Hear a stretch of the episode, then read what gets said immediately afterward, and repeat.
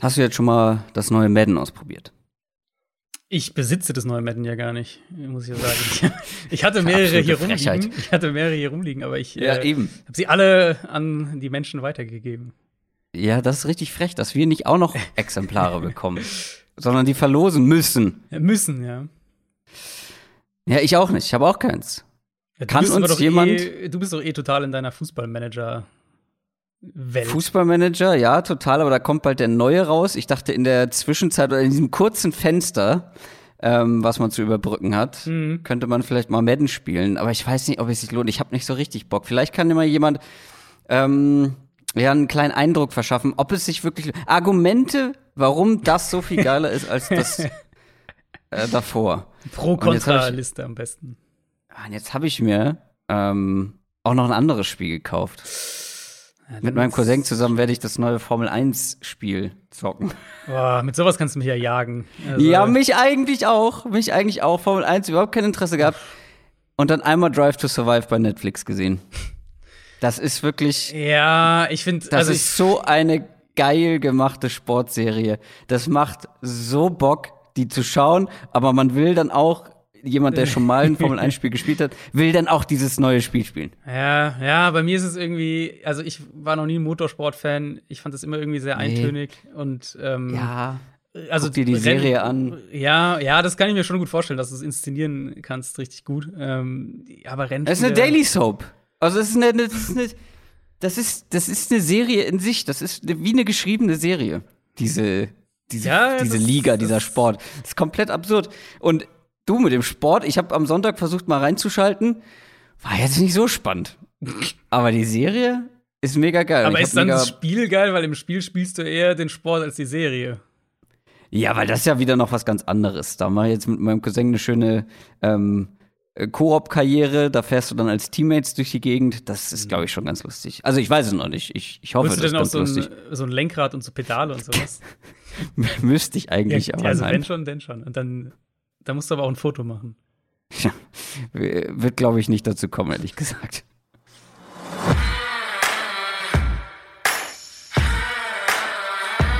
Down, Set, Talk.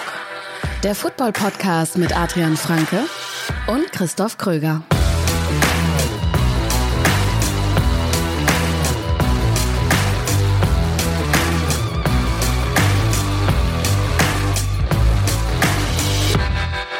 Donnerstag, 14. Oktober 2021, eine neue Folge Downset Talk. Das ist der offizielle NFL-Podcast von The Zone Spox mit mir, Christoph Kröger und Adrian Franke. Einen wunderschönen guten Tag. Und wir gucken heute, welche Teams vielleicht den Drive to Survive brauchen. Denn wir sind schon in Woche 6 angekommen, sprechen über alle Spiele. Wir sprechen über das, was diese Woche passiert ist, rund um die NFL. Und diesmal ähm, trifft das so richtig zu mit rund um die NFL. Aber, lieber Adrian, du hast wieder, du hast wieder Sachen verzapft in deinem, ja. in deinem Hauptjob. Darüber müssen wir sprechen. Ich habe immer noch keine Sound, keine Audiountermalung für Explain Yourself. Explain Yourself. Denn du hast ein Ranking veröffentlicht. Eigentlich genau ja. genommen hast du die letzten ja. zwei Wochen genau. Rankings veröffentlicht. Genau. Die waren natürlich wieder komplett wild. Absolut. Völlig, ähm, wir haben ja schon im Ansatz, wer bis zum Ende der letzten Folge gehört hat, wir haben schon so ein bisschen drüber diskutiert, dass wir definitiv im Power Ranking anders aussehen würden. Also mein Power Ranking würde in der Spitze vor allem anders aussehen als deins. Und auch mein Quarterback-Ranking, was du jetzt bei Spox veröffentlicht hast, würde anders aussehen. Und ich bin richtig schonungslos heute. Mhm. Also ich muss dazu sagen, also bevor du gleich dich verausgabst. Ach, da wird schon, ähm, da wird schon vorab explained, okay? Nee, nee, tatsächlich gar nicht, weil ich war überrascht, wie wenig ähm, Kritik es gab. Also normalerweise Power Rankings sind natürlich ja. immer kontrovers, da wird immer viel diskutiert, aber Quarterback Rankings ist halt das, wo, wo die Fan wo der, der, der fanatische Teil des Fan-Daseins oft durchschlägt und halt der ja. äh, Middle of the Road Quarterback des eigenen Teams dann bis auf die Zähne bewaffnet verteidigt wird. Das war eigentlich nicht so dieses Mal. Also es gab natürlich ein, zwei Kandidaten, die so ein bisschen kontroverser diskutiert wurden, aber die, von denen ich dachte, dass es eigentlich vielleicht kontroverser wird oder dass da Leute sehr anderer Meinung sind, ähm, die waren eigentlich gar nicht so krass. Ich erkläre dir, warum. Also, vielleicht ein Ansatz. Weil ich glaube, dass du gerade dieses Quarterback-Ranking, das ist sehr, in meinen Augen, sehr Recency-biased, tatsächlich. Also in manchen Teilen, vor allem in der Spitze, und ich möchte mhm. vor allem mit dir ähm, über Teile der Spitzengruppe sprechen, wirkt es fast für mich mehr wie ein Woche 4, Woche 5 Ranking der NFL. Mhm. Also mhm. ich persönlich würde halt ein Quarterback-Ranking, ich finde die während der Saison eh immer ein bisschen schwierig, weil man zu sehr beeinflusst ist von dem, was man gerade gesehen hat. Ähm, und mein Quarterback-Ranking wäre das würde ich außerhalb der Saison machen und das wäre dann her halt eine Abbildung von dem, wie ich glaube, welche Quarterbacks sind wirklich die besten der NFL. Mhm. Und dein Ranking, und das, da haben wir ja schon mal drüber gesprochen, ist auch eher so ausgelegt, wer sind die aktuell besten? So eine, quasi wie so eine Formabbildung, oder? Genau, also im Prinzip ähnlich wie halt die, die Power Rankings während der Saison. Mhm. Wer sind die aktuell besten mit einem Mini-Teil natürlich auch an, an äh, also das entsteht natürlich nicht komplett jetzt im Vakuum, sondern ein bisschen nee, ein Floor ist auch mit klar. dabei und ein bisschen eine, eine, realistische Erwartungshaltung. Also, wenn wir eben jetzt sagen, ein Quarterback, der jetzt vielleicht ein Spiel nicht so gut war oder zwei Spiele nicht so gut war, ähm, wo ich aber halt trotzdem von der Qualität sehr überzeugt bin, der wird dann nicht auf einmal irgendwie auf Platz 15 landen oder sowas. Ich will es gar nicht in die Länge ziehen. James Winston auf 16 ist natürlich ein absoluter Homer-Pick. Das wäre bei mir nicht so passiert. Ja, ich weiß, ich, ich weiß, ich weiß. Da möchte ich aber gar nicht groß eine Erklärung für haben. Ähm, in vielen Teilen wären wir auch, obwohl wir ein Ranking wahrscheinlich unterschiedlich machen würden, trotzdem sehr ähnlich. Ähm, Josh Allen hinter Joe Burrow, äh, da bin ich so ein bisschen drüber gestolpert, aber es ist nur eine Position, deswegen meine ich das Riesenfass auf. Das ist aber dann äh, Recency Bias, wenn du das andersrum argumentierst, finde ich. Weil Allen hat jetzt ein gutes Spiel und das war gegen Kansas City. Das war ein sehr gutes Spiel, aber die vier davor waren nicht so gut. Und und eine sehr, sehr gute Saison noch im Hinterkopf. Das stimmt, ja. Aber über die ersten vier Spiele für mich war Burrow definitiv besser. Und jetzt das fünfte Spiel war Allen deutlich besser, aber unter in der Gesamtabrechnung quasi. Ähm in der Gesamtabrechnung wäre für mich Josh Allen besser, weil ich das letzte Jahr noch, glaube ich, mehr werten würde. Okay. Mhm. Aber deine Top 6. Das ist schon. Also ich fand die sehr wild, deswegen überrascht es mich auch ein bisschen, warum da nicht mehr ähm, mehr Mistgabeln rausgeholt wurden. Also die Top 6, und ja, das kann man so sagen, die Platzierung, die Top 6, für alle, die schon mal eine Chartshow gesehen haben oder gehört haben im Radio, wissen, dass man das so sagen kann. Ich habe da schon mal eine sehr lange Nachricht zu bekommen, dass ich das nicht so sagen darf. Das ist natürlich Quatsch. Äh, und die Top 6 im Allgemeinen. Aber da ich jetzt nicht die Nummer 1 spoilern will, falls es irgendwer noch nicht gelesen hat, deswegen Platz 6. Patrick Mahomes auf Platz 6. Hm. Das finde ich fast schon ein bisschen frech. Das, das hätte ich vor allem von dir nicht erwartet, dass du zum Beispiel ein Patrick Mahomes hinter Lama Jackson hast. Mhm. Und dann doppeltes Explain Yourself. Ich weiß, es ist ein bisschen fies, weil du hast das vor der letzten Woche gemacht, dein Power Ranking. Wie können die Chiefs ohne Defense auf Platz 1 in einem Power Ranking sein, wenn der Quarterback, der ja das Hauptargument war, nur Nummer 6 ist. Mm, der Quarterback war nicht das Hauptargument, die Offense war das Hauptargument. Und das ah. ist für mich auch schon wirklich der Knackpunkt, weil, also die, die Offense legt natürlich unfassbare Zahlen auf. Hatte, wir hatten ja letzte Woche darüber gesprochen, dass die, die, die, Offense auch wirklich fast historisch im Kurs ist teilweise und, und ähm, wenn wir in die Advanced Stats gehen, auch mit Abstand die beste der Liga. Aber Mahomes hat eigentlich für seine Verhältnisse in dieser Offense gar nicht so gut gespielt. Also er hat natürlich immer noch gut gespielt, sonst, ne, ich meine, Platz ist er immer noch Platz 6. Ähm, aber er hat nicht auf diesem Elite-High-End-Level gespielt. Er hat weniger, wenn wir darauf schauen, wer, welcher Quarterback wirft wirklich und kreiert und, und, und sorgt für Big Plays. Da war Mahomes nicht so in der Top 5, Top 6, Top 8 auf die NFL bisher betrachtet, sondern er profitiert halt viel die davon. Ersten Wochen nicht. Genau, jetzt über diese ersten fünf Wochen halt nicht. Ähm, er profitiert halt sehr vom Scheme, von davon, dass, dass viel im Kurzpassspiel und dann Yards nach dem Catch passieren, dass ein Tyreek Hill halt komplett offen ist, irgendwie tief. Und wenn ich mir dann halt anschaue, also wenn ich da unter anderem so davor habe und gerade Lamar Jackson, der halt viel mehr selbst machen muss in der Offense, die angeschlagen ist, irgendwie überall, wo man hinschaut, die, die halt nicht in ihrem normalen Scheme spielen können und sondern stattdessen darauf vertraut, dass er halt viel, viel mehr durch die Luft selbst macht und schwierige Pässe anbringt und dazu noch am Boden kreiert. Ähm, ja, also für mich ist die Chiefs Offense immer noch mehr oder weniger über jeden Zweifel erhaben, auch wenn sie diese Woche mal so ein bisschen ein schlechtes Spiel hatte, aber Mahomes für sich, für seine Verhältnisse, ist es noch nicht ganz auf dem Level, wo ich, ähm, wo er eigentlich normalerweise ist. Und deswegen ist er für mich ein bisschen abgerutscht. Ja, für mich schwingt da das Pendel zu weit nach unten, wenn wir das, wenn wir das so betrachten. Aber hättest du jetzt, also, also Lamar Jackson tiefer, weil du bei Mahomes generell einen höheren, eine höhere, einen höheren Floor ansetzt, gewissermaßen, so wie bei Josh Allen? Oder würdest genau. du sagen, über die ersten fünf Spiele hat Mahomes besser gespielt als Lamar Jackson? Nein, das nicht. Okay. Aber in meinem Quarterback-Ranking wäre es dann nicht so ausschlaggebend, dass jetzt gerade die letzte Woche bei Mahomes nicht so gut war und bei Lamar Jackson sehr gut.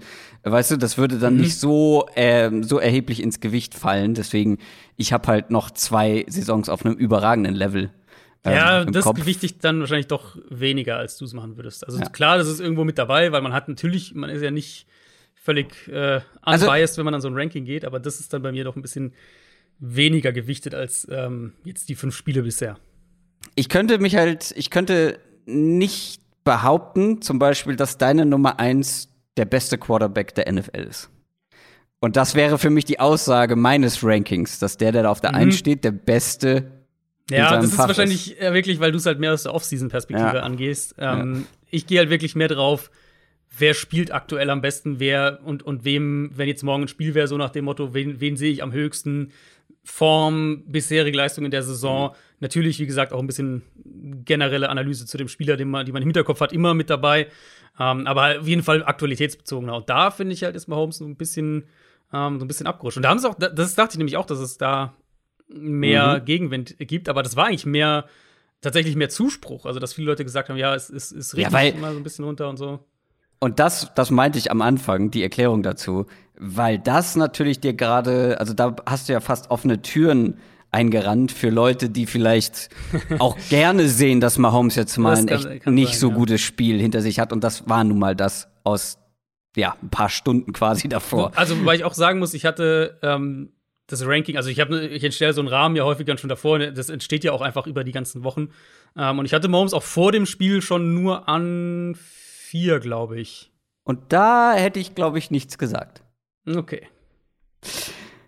Das zum Explain Yourself. Wer das Ranking angucken möchte, gibt's bei Spox. Und jetzt zu den News. News aus der NFL. Es gab eine sehr große Geschichte diese Woche rund um die NFL und das war John Gruden. John Gruden ist nicht mehr Head Coach der Las Vegas Raiders. Wir haben aber schon über dieses Thema sehr ausführlich gesprochen und zwar in einem Downset Short für alle, die es verpasst haben. Gibt's überall da, wo ihr uns jetzt auch gerade hört. Ist am Dienstag rausgekommen. Da gehen wir natürlich darauf ein, was ist da vorgefallen, was stand in diesen Mails, die er über Jahre geschrieben und verschickt hat und was hat das für Auswirkungen auf die Raiders und auch auf das äh, Washington Football Team, das da mhm. ähm, ja auch mit von betroffen ist, weil es im Rahmen der Ermittlungen rund um das Washington Football Team herausgekommen ist. Müssen wir dazu noch was sagen oder kommen wir direkt zum nächsten Punkt?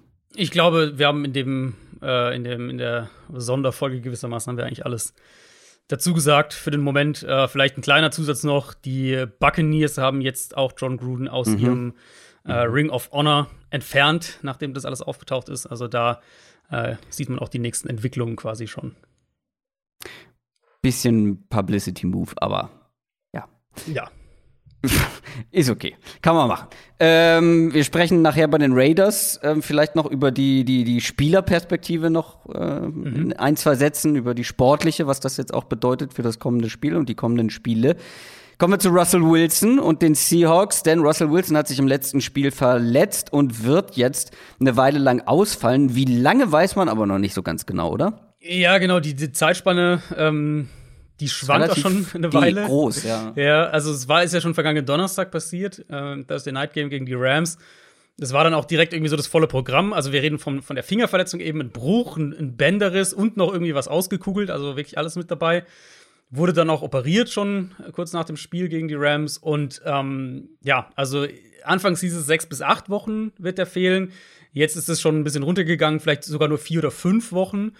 Mhm, Rappaport hat berichtet, dass Wilson hofft, in Woche 10 wieder spielen zu können. Also werden dann eben äh, vier Wochen verpasst. Seattle hat in Woche 9 Bye Week, sprich, dann würde nur drei Spiele fehlen, äh, falls er das wirklich schafft. Wird auf jeden Fall jetzt natürlich das erste Mal sein, dass Russell Wilson in seiner NFL-Karriere ein Spiel verpasst. Also Seattle mh, dann zum ersten Mal mhm. seit 2011 mit einem anderen Starting Quarterback. Ähm, der wird Geno Smith natürlich sein. Den haben wir ja schon kurz gesehen am Donnerstagabend.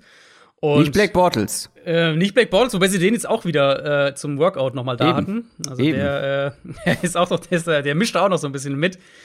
Ja, und ich weiß, dass es, es gab so ein paar Nachrichten, die ich, ähm, die ich da gesehen habe, oder ein paar, paar Gedanken, die ich da gesehen habe, so nach dem Motto, ja, vielleicht sieht man ja so ein bisschen mal Seattles Offense, wie die schematisch irgendwie funktioniert, wenn so diese Auto-Structure-Sachen wegfallen und, und es wirklich darauf ankommt, dass du den Ball innerhalb der Struktur bewegen kannst. Ähm, also meine Vermutung ist, zum einen würde ich mich, glaube ich, nicht zu sehr von dem, äh, von dem einen guten Drive, den, den Gino dann hatte, blenden lassen.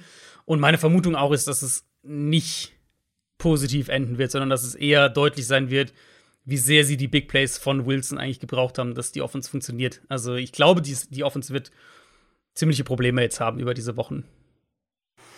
Dann gab es eine Meldung für vor allem alle NFL-Fans in Deutschland. Und das sind wahrscheinlich die meisten, die uns gerade zuhören, inklusive uns. Und zwar wird es bald ein Spiel, ein NFL-Spiel in Deutschland geben. Und es gibt auch schon, oder ähm, es gibt zumindest drei Bewerber, drei Städte, die sich beworben haben wo das Ganze stattfinden könnte. Und es ist nicht Mannheim und es ist leider auch nicht Berlin. Ja, Berlin war ja wahrscheinlich die Überraschung in der Liste, wo, wo zumindest viele dachten, die werden da äh, irgendwie mhm. mit dabei sein. Es sind München, Düsseldorf und Frankfurt. Natürlich erstmal die drei größten Flughäfen in Deutschland. Das spielt sicher auch eine Rolle. Ähm, das ist jetzt erstmal die Vorauswahl, wenn man so will. Mit den, mit den Städten wird es jetzt intensivere Gespräche darüber geben, wie das dann praktisch aussehen könnte, wie die Infrastruktur funktioniert und so weiter. Ähm, und der NFL geht es ja eben, das ist ja auch wichtig zu sagen, es geht jetzt nicht um ein einmaliges Event oder sowas, sondern es geht, ähm, es soll eine Partnerstadt eigentlich gesucht werden. So letztlich das, was wir in London jetzt natürlich noch mal in einer ganz anderen Skalierung, aber grundsätzlich auch haben, so eine Partnerstadt, wo die mhm. NFL sagen kann, okay, das ist quasi unsere deutsche Basis. Wenn wir nach Deutschland kommen mit irgendeinem Event, dann, ähm, dann wird es diese Stadt sein. Und, und Brad Gosper, der NFL Europachef, wenn man so will, der hatte schon im Sommer in einem Interview, ich glaube mit der FAZ gesagt, dass man aktuell mit Oktober oder November 2022 plant. Also die Chancen stehen aktuell tatsächlich gut, dass wir nächstes Jahr äh, ein Regular Season Spiel mhm. in einer dieser drei Städte bekommen. Das wäre auf jeden Fall was Feines. Ich finde es auch ein bisschen schade, dass es nicht Berlin ist. Wenn man London hat auf der einen Seite, dann will man natürlich irgendwie auch die große Hauptstadt mhm. dabei haben. Ähm, aber ich kann schon verstehen, dass man kein NFL-Team durch den BER schicken will. Also, das ist jetzt, viele Witze wurden schon gemacht, aber ich darf den ja jetzt ab und zu mal frequentieren und äh, Horror. Ein ganz furchtbarer Flughafen. Ähm, dein Tipp, welche Stadt wird's? Ich, also meine Vermutung ist ehrlich gesagt, dass die NFL sich nicht die Marketingchance auf Wiesen plus NFL-Spiel entgehen lässt und äh, Oktober in München kriegst. Was natürlich logistisch absoluter Horror ist. Ähm, aber ich, also mein Gefühl ist so in die Richtung, das ist einfach, das ist so viel Klischee, was, was Amerikaner lieben. Mhm. Ähm, ich könnte mir gut vorstellen, dass sie das dann auch zusammen als Paket haben wollen. Ich glaube auch an München, aber nicht unbedingt aus diesen Gründen, nicht wegen der Wiesen. Eher weil es da schon Verbindungen gibt. Also mit dem FC Bayern zum Beispiel, mhm. auch einer absoluten Weltmarke, hat man schon zusammengearbeitet. Ne? Da war dann irgendwie unter Beckham Jr. ja mal ja. Äh, bei den ja. Bayern zu Besuch und so weiter. Die haben auch mit den äh, Chiefs, glaube ich, eine Partnerschaft, irgendeine Art und Weise. Also da gibt es schon gewisse Connections und ich glaube, die würde man dann mehr fördern. Plus das Stadion ähm, ist ja auch ein ähm, sehr, sehr modernes und ähm, liegt einfach auch ganz gut in Flughafennähe sozusagen. Mhm. Kommen wir zu den Pittsburgh Steelers. Die haben Juju Smith-Schuster verloren. Der hat sich verletzt. Das sah man schon, dass das sehr schmerzhaft ist. Und der wird jetzt die komplette restliche Saison ausfallen. Genau, an der Schulter verletzt, muss operiert werden auch. Ähm, und damit Saison aus. Ist natürlich unheimlich bitter für ihn als Spieler, der als Free Agent ja wohl, so man das, man das mitgekriegt hat, auf Geld verzichtet hat im Frühjahr um noch mal ein Jahr in Pittsburgh zu spielen und der dann jetzt auf den, auf den Markt kommen wird im, in der kommenden Free Agency und ziemlich sicher noch mal einen deutlich geringeren Marktwert haben wird, nachdem er dann von einer, von einer schweren Verletzung, langen Verletzungspause zurückkommt. Also für ihn mhm. persönlich unheimlich bitter. Pittsburgh hat schon reagiert. Die haben Anthony Miller verpflichtet, der Ex-Bears-Slot-Receiver, der dann jetzt kurz in Houston war. Und dann, ähm, äh, ja, vielleicht schon diesen Sonntagabend, Pittsburgh spielt ja Sunday Night, äh, vielleicht schon dabei sein wird im, im Kader. Wir haben letzte Woche über Stefan Gilmore gesprochen, aber ähm, da war es noch so, da haben wir ein bisschen früher aufgenommen, da war es noch so, dass er dass es den Anschein hatte, dass die Patriots ihn cutten, wenn ich mich richtige, richtig mhm. erinnere. Und kurz nach der Aufnahme kam dann die Meldung, nein, es gibt einen Trade und zwar zu den Carolina Panthers. Ja, wir hatten ja drüber gesprochen, so echt kurios, dass es keinen Trade-Partner gab. Es mhm. gab dann zwar einen Trade-Partner, wobei auch da muss man sagen, ähm, ja, sie haben jemanden gefunden, aber sie bekommen einen 2023er Sechstrunden-Pick. Also vom ja. Value her ist es ein geringer Unterschied zu einer Entlassung aus, aus Patriots Perspektive. Ja, ich meine, also ist besser als nichts, klar, aber ich glaube, das unterstreicht auch noch mal das, was wir ja letzte Woche auch dann so ein bisschen spekuliert hatten, als wir uns gefragt haben, warum, warum findet sich da kein Trade-Partner, dass Teams echt so ein bisschen skeptisch waren. Er kommt jetzt von der langen Verletzungspause zurück, äh, Vertrag läuft aus nach der Saison, kann erst in Woche sieben spielen, jetzt nach dem Trade. Insofern war das vielleicht so ein Gesamtpaket, wo mehrere Teams ein bisschen zurückhaltender waren. Ich bin sehr gespannt, wie die Panthers das jetzt weiter handeln. Ob sie mit Gilmore verlängern. Die Berichte bisher gingen eher in die Richtung, dass er auch unter dem aktuellen Vertrag spielen wird für Carolina und dann die Entscheidung erst gegen Saisonende vielleicht fällt, ob sie, ähm, ob sie mit ihm verlängern, ob sie ihn dann gehen lassen nach der Saison. Dann kriegst mhm. du wahrscheinlich einen Compensatory Pick sogar noch zurück, der, der höher sein könnte als der Pick, den sie jetzt für die, an die Patriots ähm, zu den Patriots geschickt haben. So ein bisschen kurios ist es trotzdem, dass die Panthers das Team sind, das das macht. Also zum einen sehe ich die jetzt kurzfristig nicht im Titelfenster. Und zum anderen haben sie auch gerade für CJ Henderson getradet. Ähm, JC Horn wird ja dann wahrscheinlich nicht mehr dieses Jahr, aber zur kommenden Saison wieder zurückkommen. Ähm, also ja, Carolina. Was Trio, Cornerback-Trio. Ja, hallo. Aber also Carolina war, jetzt, war echt nicht das Team, das ich da irgendwie auf dem Zettel hatte, muss ich sagen. Es zeigt einfach nochmal, die Panthers sind aggressiv unterwegs. Ja. In vielerlei Hinsicht. Ja. Das kann halt, also das ist natürlich riskant, ne, muss man immer sagen. Wir hatten diese Quarterback-Thematik, ich habe da diese Woche auch ein bisschen drüber geschrieben und letzte Woche auch, auch schon so ein bisschen Thema gewesen. Ähm, du musst halt immer aufpassen, wie aggressiv du bist, wenn du keinen Top-Quarterback hast. Und mhm. wie, da ist halt die Gefahr einfach da, dass du dich in dieses Liga-Mittelmaß manövrierst und irgendwann ist halt dein Kader, jetzt aktuell ist er sehr jung und, und, und, und bezahlbar und so weiter, der Panthers-Kader. Ähm, deswegen, unter anderem deswegen konnten sie den Trade ja auch machen. Ich denke, einige Teams haben auch einfach gesagt, sie, sie traden nicht für Gilmore, weil der ihnen zu teuer ist, wenn sie den Vertrag mhm. übernehmen müssen. Mhm. Aber irgendwann musst du halt diese Spiele auch bezahlen und irgendwann, ähm, ja, wenn du dann halt keine Quarterback-Antwort hast, ja, dann äh, bist du halt im Liga-Mittelmaß angekommen. Und wir schauen jetzt auf Woche Nummer 6. NFL Preview. Kurzer kurze Zusammenfassung von unserer Woran hat's hier legen Kategorie. Wir haben beide nichts getroffen. Die Seahawks haben nicht gewonnen und die Jets haben nicht gewonnen. Hm. Damit steht es nach wie vor 2 zu 1 für mich. Es ist die erste Woche, in der wir Bye Weeks haben. Da freuen wir uns immer drüber, weil weniger Spiele, die wir äh, zum einen vorbereiten müssen, zum anderen dann auch hier besprechen müssen. Und ich ja, weiß nicht, gut, wir haben jetzt schon fast eine halbe Stunde. Ich hatte die Hoffnung, dass wir, wenn dann nicht weit über zwei Stunden landen. Aber das schauen wir mal. Ihr wisst es jetzt schon. Äh, Bye Weeks haben die Atlanta Falcons, die New York Jets, die beiden London Teams also, die New Orleans Saints und die San Francisco 49ers. Wir fangen mit dem Thursday Night Game an. Das wird bestritten zwischen den Philadelphia Eagles und den Tampa Bay Buccaneers. Die Bucks stehen 4 und 1, haben die Dolphins souverän geschlagen und die Eagles stehen 2 und 3 nach einem Sieg gegen die Panthers. Letzte Woche habe ich ja gesagt, die Eagles sind für mich so das absolute Liga-Durchschnittsteam. Einfach in vielen Bereichen und das ist gar nicht negativ unbedingt gemeint. Ähm, gegen ebenbürtige Sieger, äh, nee, gegen e ebenbürtige Gegner springt dann auch mal ein Sieg heraus, wie gegen die Panthers. Aber gegen starke Gegner, gegen starke Offenses ähm, da ist dann vor allem die Defense bisher überfordert gewesen.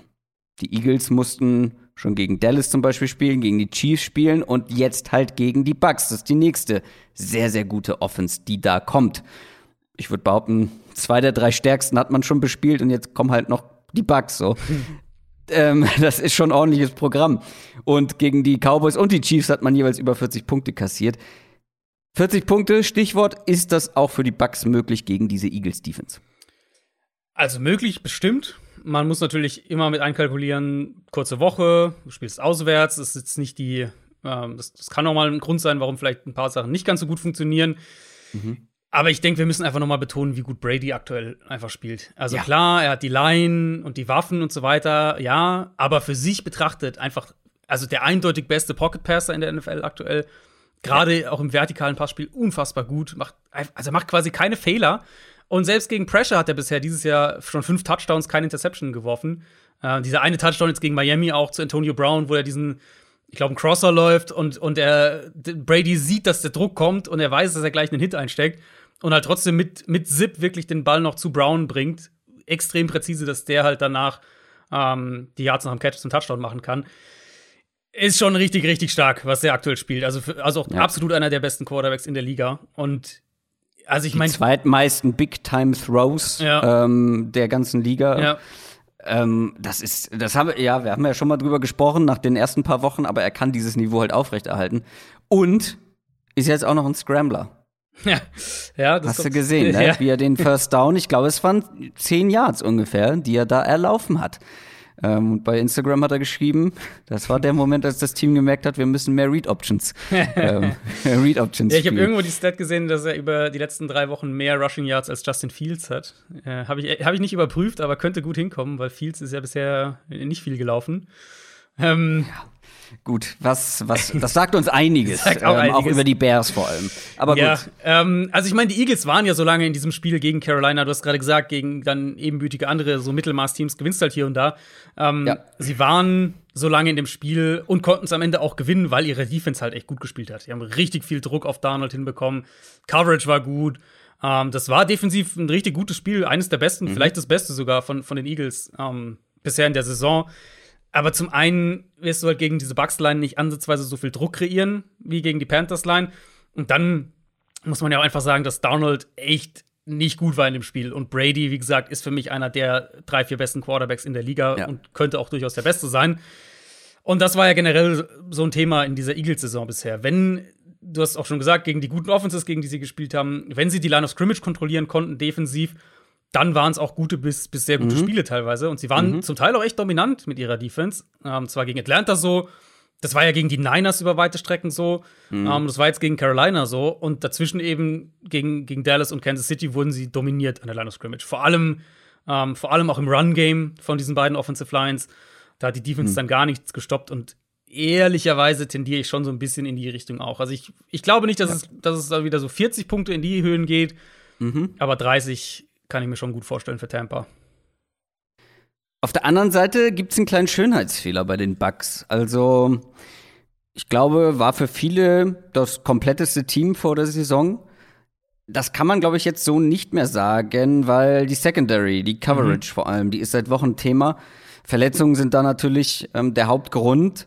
Aber jetzt ist natürlich die Frage, können die Eagles das ausnutzen, diese Defizite bei den Bucks in der Secondary?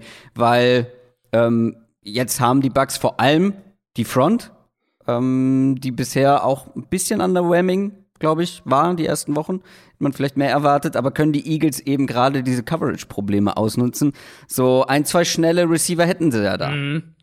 Ich glaube schon. Ich glaube schon, dass du Matchups kreieren kannst. Ähm, wobei ich da auch wieder so ein bisschen die Frage in den Raum stellen würde, was wollen die Eagles eigentlich offensiv machen? Also, was wollen sie ja, erreichen? Also die erste da habe ich, ja, hab ich ja vor zwei Wochen ja. meinen, meinen kleinen Rant losgelassen ja, und so richtig viel hat sich nicht getan. Nee, genau, die erste Hälfte gegen Carolina, das war ja furchtbar offensiv. Also, da lief ja gar nichts. Alles irgendwie kurz geworfen, underneath, kurze Slants, kurze Curl Routes, solche Sachen.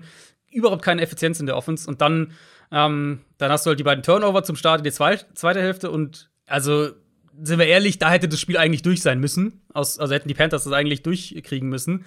Aber dann halt die zwei Touchdown-Drives, wo sie dann eben auch mal in der zweiten Hälfte ein paar vertikale Plays drin hatten, ein bisschen einen Rhythmus im Kurzpassspiel auch gefunden haben.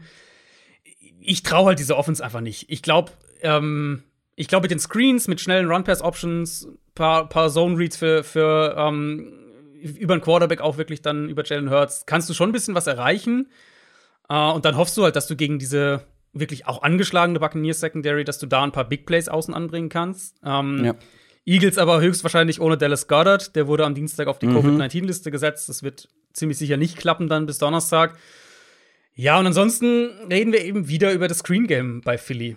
Ich habe da ja schon ein paar Mal jetzt drüber gesprochen, dass das für mich so ein bisschen der rote Faden ist, der ähm, sich durch die Saison zieht bei denen, so das Mittel, wo sie offensiv eine Baseline haben, wo sie auch mal hier und da ein Big Play kreieren können. Ich habe mal jetzt auch die Stats dazu nachgeschlagen. Kein Quarterback hat bisher mehr Screenpässe geworfen als Jalen Hurts. Ähm, haben die drittmeisten Passing Yards durch Screenpässe in der Liga. Also das ist schon so ein bisschen der Motor in der Offense und auch was, was sie viel nutzen möchten. Und ja, die Bucks haben eine do dominante Defensive Line, überhaupt keine Frage. Ähm, und die musst du dann irgendwo halt auch sozusagen auf dem falschen Fuß erwischen mit deinen Screens. Aber kein Lavonte David am Donnerstag, der hat sich gegen Miami am Knöchel verletzt. Das heißt, der fehlt dir einmal natürlich seine Qualität auf dem Feld, aber auch so der, ähm, der, der sicher dafür sorgt, dass Kommunikation und so weiter passen. Also vielleicht kannst du da so ein bisschen, ein bisschen in die Kerbe reinschlagen.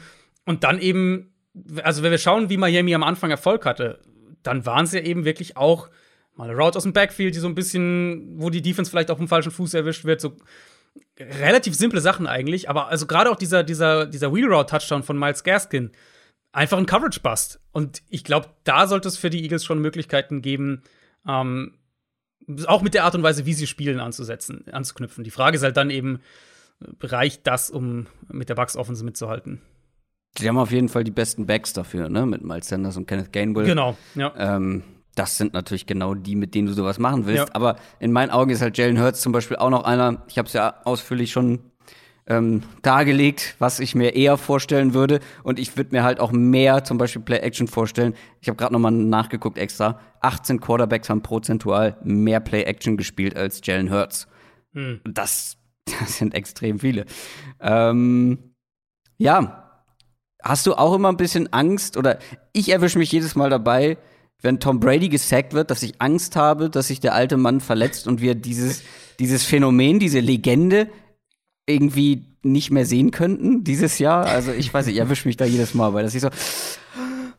Obwohl er ja nun wirklich nicht verletzungsanfällig nee, genau, ist. Ne? Ich, aber trotzdem. Ja, bei Brady irgendwie, bei Brady irgendwie nicht. Da gibt es irgendwie andere Kandidaten, äh, wo ja, aber er spielt gerade auf so ein Autounfall immer ist. Ähm, ja gut, aber er spielt gerade auf so einem Level. Das wäre einfach also klar, die absoluten Top-Quarterbacks, bei denen habe ich das allen, dass wenn da mal ein richtiger mhm. harter Einschlag ist, dass ich denke, oh nee, bitte nicht, bitte nicht.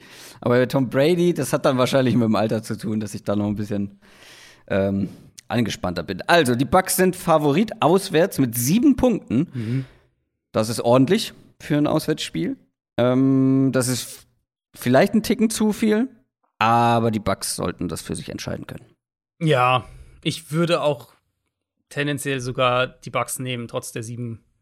Äh, also mit, mhm. mit minus sieben. Und ich könnte mir vorstellen, das wird so ein, so ein 30-20 oder sowas in der Ecke. Kommen wir zum Sonntag. Kommen wir zum zweiten London-Game. Die Jacksonville Jaguars spielen gegen die Miami Dolphins. Wieder um 15.30 Uhr geht es los. Das nächste London-Game, was ich sag mal so, ich bin jetzt nicht gerade traurig, dass ich so ein bisschen verplant habe, mich auch um Tickets zu bemühen. Ähm, nächstes Spiel, was jetzt nicht unbedingt vielversprechend ist, aber auch das könnte vielleicht unterhaltsam werden. Die Dolphins stehen 1 und 4 nach vier Niederlagen in Folge und die Jaguars stehen 0 und 5, nachdem man relativ deutlich gegen die Titans verloren hat. Aber für alle, die da hingehen, ich will überhaupt nicht der Buhmann sein, der jetzt irgendwie die Stimmung kaputt macht. Man sieht Trevor Lawrence. Ich glaube, das alleine ist äh, schon unterhaltsam. Und wenn es nach Urban Meyer gehen würde, würde man auch 250 Rushing und 250 Passing Yards jede Woche bei den Jaguars sehen. Äh, ja. Hat er gesagt. Das ist echt also ein Wahnsinn. Das, das ist wirklich ein Wahnsinn, dass, dass du dich als Coach hinstellst und sagst, ja, das ist das, was wir jede Woche erreichen wollen. Also, ja. 250 Rushing Yards vor allem. Naja, man hat von den Jaguars dieses Jahr, diese Saison nicht viele Siege erwartet. Waren für uns ja so ein bisschen die Wildcard, wo wirklich die ähm, ja, die, die, die Breite an, an Outcomes ganz schön mhm. groß war. Aber ich glaube, nach dem Auftaktprogramm schon mehr als null Siege. Und die Dolphins sollten jetzt der vielleicht zweitschlechteste Gegner sein, auf den man bisher trifft. Also die Chance ist da und vor allem ähm, für die Offense, für Trevor Lawrence und vielleicht auch für das unterm Radar ganz ordentliche Laufspiel, was die Jaguars da mhm. aufgebaut haben, weil gegen die Dolphins kann, wie wir wissen, jeder laufen. Das wäre auch mein erster Punkt gewesen. Also ich würde aus, aus Jaguars Sicht würde ich ganz klar erstmal schauen, diese Run-Defense testen und gucken, was du da. Establish the Run und das aus Adrian Frankes Mund. äh, testen, erstmal testen. Ähm, nein, die, die, Jaguars haben mir echt gezeigt, dass sie den Ball auch laufen können. Jetzt in mehreren Spielen, ähm, in mehreren Spielen konnten sie den Ball eigentlich ganz gut laufen. Gegen Tennessee war das auch in, in Phasen wieder echt nicht schlecht. Ähm, gegen die Bengals war sicher das beste Jaguars Offense-Spiel, auch strukturell, auch, aber auch Lawrence individuell. Ähm, ja, und, und ich meine, die Dolphins sind jetzt gerade gegen Tampa ziemlich auseinandergefallen, defensiv. Ich würde denken, dass es ein Spiel wird, wo sie versuchen, den Rookie-Quarterback so ein bisschen aus dem Konzept zu bringen. Ähm, würde aber auch sagen, wenn sie halt da Man-Coverage spielen, aggressiv vielleicht defensiv sein wollen, das ist das, wo ich am ehesten denke, dass, äh, dass Trevor Lawrence ein paar Big Plays auflegen kann. Weil das mhm. ist ja so ein, auch so ein einfach ein zentrales Thema rund um ihn, dass er eben, dass er aggressiv spielt, dass er vertikal attackiert, dass er dann auch ein paar Highlight-Plays drin hat, aber eben mit dieser Spielweise auch Fehler macht. Und klar, das geht irgendwo Hand in Hand. Äh, du hast auch einen Quarterback, der im College eben, das sollte man ja echt nicht vergessen, keine super komplexe Offense oder sowas gespielt hat, sondern, mhm. sondern viele RPOs, viele dann ISO-Shots nach außen, eins gegen eins. Und selbst im College war schon teilweise zu sehen, dass er Fehler gemacht hat, wenn er die Mitte des Feldes wirklich lesen musste. Und ja, gut, in der NFL werden halt die Passfenster noch mal enger und das ganze Timing ist noch mal schwieriger.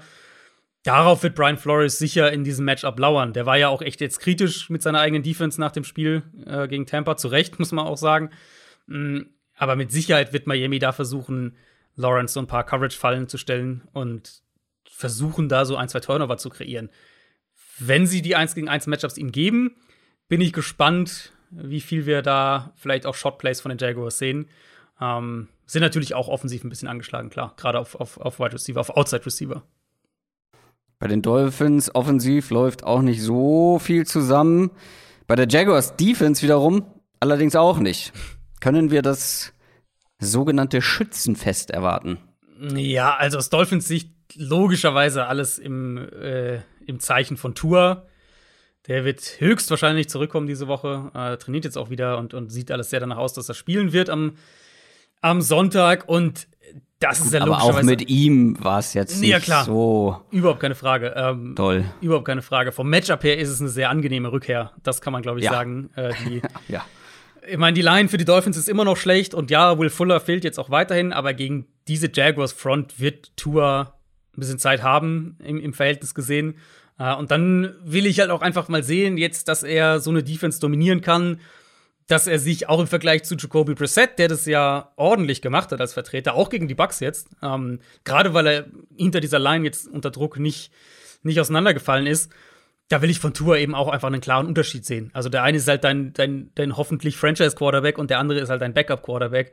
Ähm, und das will ich, glaube ich, wirklich auch dann von Tour über die nächsten Spiele, die haben jetzt ein paar, paar machbare Gegner die nächsten Wochen, will ich das einfach sehen, weil jetzt fängt, also jetzt fängt ja für Miami einfach diese, elementare Phase in der Saison an, in der du Tour bewerten musst. Und ähm, dieser Umbruch hängt ja echt so ein bisschen am seidenen Faden in Miami, wo wir einfach sagen müssen, diese, diese drei Erstrunden-Picks aus dem letzten Jahr, wo man eigentlich dachte, das werden so die Säulen des Teams, die sind jetzt bisher eher auf schwierigen Wegen unterwegs. Tour, äh, Austin Jackson aber auch und, und Noah Igbinogene, über den hatten wir, glaube ich, auch schon mal gesprochen.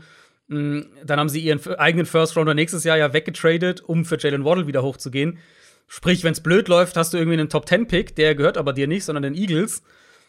Und dann hast du für 2023 nochmal den First Rounder von den Niners für, äh, für den Uptrade für Trey Lance. Insofern wäre dann die Gelegenheit, spätestens zu sagen, ähm, dann gehen wir wieder auf Quarterback-Suche. Aber jetzt Tour zu bewerten und, und möglichst großes Sample Size mit Tour zu bekommen, das liegt ganz klar, ist ganz klar der Fokus dieser Saison, weil ich glaube, sportlich wird ansonsten jetzt nicht mehr viel Erfolgreiches bei dieser Dolphins-Saison rumkommen. Die Dolphins sind Favorit mit zweieinhalb Punkten. Die Jaguars holen, glaube ich, aber ihren ersten Sieg vor den in Anführungszeichen Heimfans. Das London-Team. Ich glaube, dass die Jaguars gewinnen, aber es ist nicht mein, woran hat es gelegen? Ja, okay. Ich wollte er wird es vielleicht, wenn du bei einem anderen Spiel. Ich habe ich hab diesmal, glaube ich, viermal dazu geschrieben, Option WHG-Pick. das ist das erste davon, aber ich glaube, ich möchte hier noch nicht meinen mein, mein, mein Joker ziehen. Ich glaube, das wird ein Bounce-Back-Spiel von den Dolphins. Ich glaube, dass Miami hm. defensiv ja. besser wieder aussieht und äh, dass sie das gewinnen. Chicago Bears gegen Green Bay Packers. Die Packers haben jetzt viermal in Folge gewonnen, stehen 4 und 1. Die Bears zwei Siege in Folge, 3 und 2. Die Bears finde ich schwierig einzuschätzen gerade. Die Defense hält sie über Wasser. Und zur Offense kommen wir gleich noch. Da hat sich ein bisschen was getan. Positive Entwicklung auf jeden Fall. Aber die Defense ist der starke Teil dieser Mannschaft und die Packers Offense, auf die sie jetzt treffen, ja, also die macht genug, um Spiele zu gewinnen. Und sieht auch alles andere als schlecht aus. Keine Frage. Und die Connection Aaron Rodgers, Devontae Adams wird nicht schlechter. Aber es ist immer noch nicht das Level. Also ich glaube, da ist noch Potenzial. Das Ceiling sollte höher sein mit dieser Offense. Deswegen mhm. glaube ich, wird das ein sehr interessantes Duell. Diese Bears Defense gegen Aaron Rodgers und Co. Was glaubst du, worauf kommt es am meisten an? Was sind so die Matchups, auf die du achtest? Ich komme häufig irgendwie äh, jetzt in dieser Frühphase der Saison darauf zurück, aber es ist für mich dann doch an der Line of Scrimmage, muss ich sagen. Weil die Packers Line macht das echt ordentlich dafür, wer da jetzt alles fehlt. Jetzt auch nochmal einen neuen Starting Center gehabt gegen die Bengals. Äh, hatten auch ein paar Probleme mit der Bengals Front, muss man sagen. Die Hoffnung jetzt sicher ist, dass Elton Jenkins diese Woche zurückkommen kann. Hat er letzte Woche hat er schon trainiert, war dann aber für das Bengals-Spiel noch nicht fit. Ähm, das wäre wichtig, weil die Bears Front ist echt nicht ohne. Also Chicago die Defense ist ernst zu nehmen, würde ich auf jeden Fall mal sagen, und gehört definitiv für mich aktuell, wenn ich jetzt eine, eine Defense Top 10 machen würde, dann gehören sie damit rein. Ähm, ja. Und gerade halt diese Front eben. Die Front ist der maßgebliche Grund dafür. Khalil Mack richtig stark, jetzt auch wieder gegen ja. die Raiders gewesen. Quinn spielt eine ganz gute Saison. Und sie bekommen auch Druck auf den Quarterback von ihren Defensive Tackles. Selbst jetzt gegen die Raiders, wo Akeem Hicks gar nicht gespielt hat. Äh, der hat sich in der Leiste verletzt. Also da muss man auch noch gucken, ob der diese Woche spielen kann. Grundsätzlich ist das ist für mich so die Frage, kann Chicago da Green Bay jetzt nochmal vielleicht größere Probleme bereiten als die Bengals? Und dann eben, klar, dahinter ist es dann letztlich, wie, wie verteidigst du Devante Adams? War natürlich ein absolutes Vintage-Rogers-Adams-Spiel. 16 Targets gegen Cincinnati, 11 Catches, über 200 Yards. Und ähm, Packers haben es auch super gemacht, was Route-Designs anging, um Adams mhm. da teilweise komplett offen über die Mitte zu bekommen. Bears sind auch eine Zone-Heavy-Defense, die in der Secondary auf Safety auch wackeln kann. Ähm, insofern sehe ich da zumindest ein paar Parallelen. Was eben umgekehrt auch auffällig war bei den Packers gegen die Bengals, war, dass sie, abgesehen von Adams, dass fast alles übers Kurzpassspiel ging. Running Backs, Tight Ends. Da merkt man schon ein bisschen, dass Valdez Scantling aktuell als so ein Field Stretcher fehlt. Mhm. Mm, und deswegen denke ich auch nicht, dass die Packers hier jetzt irgendwie mit dem Spiel davonlaufen oder irgendwie mit, weiß nicht, mhm. die, die mhm. Bears komplett abschießen. Am rundesten, muss ich ehrlich sagen, lief in meinen Augen die Packers Offense gegen die Bengals, wenn sie mit ihren ganzen Jet Motions und generell den ganzen Motion Sachen in ihr Run Game gehen konnten und dann Rogers so bei, bei zweiter und kurz den Ball schön über die Mitte werfen kann. Das waren so, da hatte ich den Eindruck, dass die Offense am rundesten funktioniert hat. Da ist dann wieder der Knackpunkt, äh, können die Bears das mit ihrer Front verhindern. Ja, das ähm, spiegelt auf jeden Fall, das ist mein Gefühl in Worte gefasst, in schlaue Worte. ähm, weil ich glaube, das wird, das wird ein nicht so einfaches Spiel für diese Packers Offense. Und wir sprechen gleich noch darüber, wer Favorit ist und so weiter. Kann jetzt schon mal sagen, ist auf jeden Fall eins dieser Optionsspiele. Wirklich? Okay, äh, nee, dann, da sehe ich Green Ja, weil, na, na, na, Moment. Ich werde, ich werde nicht auf die Bears tippen. Das kann ich auch schon mal vorwegnehmen. Aber es ist ein Spiel, Egal, sage ich gleich was zu. Gucken, gucken wir erstmal auf die andere Seite des Balls. Die Bears Offense. Zwei Spiele jetzt mit neuem Playcaller. Wir haben letzte Woche schon drüber gesprochen, dass es da positive Tendenzen gab. Die haben sich auch fortgesetzt. Also diese Offense ist in den letzten zwei Wochen deutlich verbessert gewesen.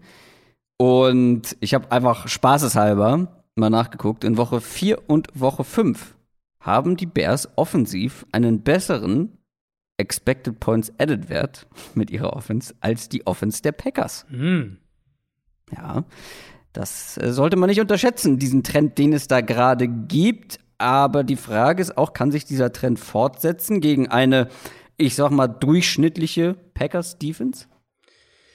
Äh, ich, also ich bin da schon immer noch skeptisch. Ich, also auf jeden Fall läuft die Offense runter, überhaupt keine Frage. Ja. Und vor zwei Wochen war Fields auch echt ziemlich gut, wenn er zumindest wenn er wenn er ein bisschen Zeit hatte in der Pocket. Gegen die Raiders hat es ja letztlich funktioniert, weil Chicagos Defense dominant war und die Offensive Line. Mhm. Das muss man echt auch mal sagen. Die Bears Offensive Line deutlich besser war, als ich gedacht hatte. Und dann konnten sie halt den Ball auch, auch ganz gut laufen. Was sie eben nicht machen mussten, war jetzt irgendwie in einem High-Scoring-Game mitgehen oder aufholen auch. Äh, und, und das könnte diese Woche natürlich anders sein. Und ehrlicherweise sehe ich Justin Fields in dem Szenario noch nicht so wirklich. Weil Fields, also man sieht hier und da die Tendenzen, Fortschritte. So, dass er halt mal hier und da mit Antizipation wirft. Der Ball kommt raus, mhm. bevor der Receiver in seiner Break ist, solche Sachen. Insgesamt aber echt war das noch wackelig gegen, gegen die Raiders. Der Dropback, die Beinarbeit, das ist alles noch inkonstant. Dann Accuracy, logischerweise in der Folge auch.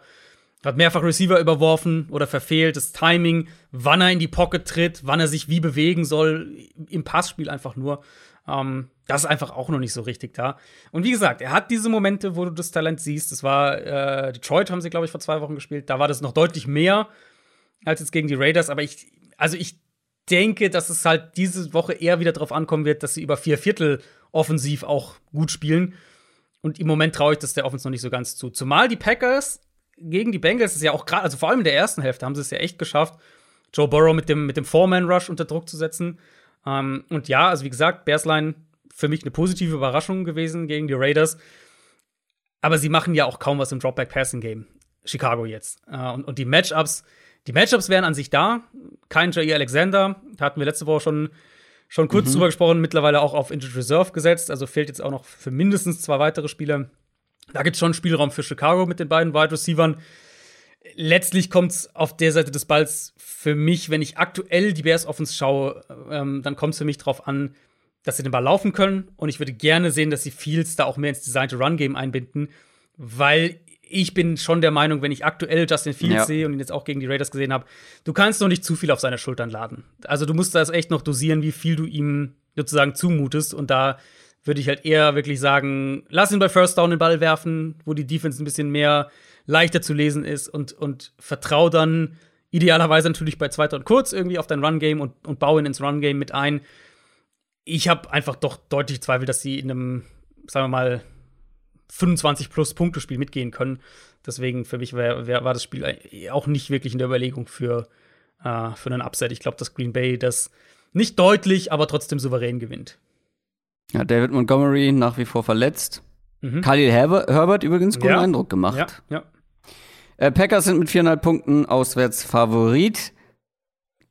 Ich habe tatsächlich gelogen. Ich habe mir nicht den Optionen, die Option so. dazu geschrieben. Meine Notiz ist, ich glaube, das wird enger, als viele vermuten würden. Ich glaube, die Packers werden sich schwerer tun, als viele vermuten würden. Ich glaube, wie gesagt, dass die Defense der Offense echt Probleme machen kann und dass die, die Bears Offense auch den Ball bewegen kann. Mal mehr, mal weniger. Ich will erst mal sehen, dass sie mit viereinhalb Punkten auswärts gewinnen, die Packers. Aber ich tippe nicht auf die Bears.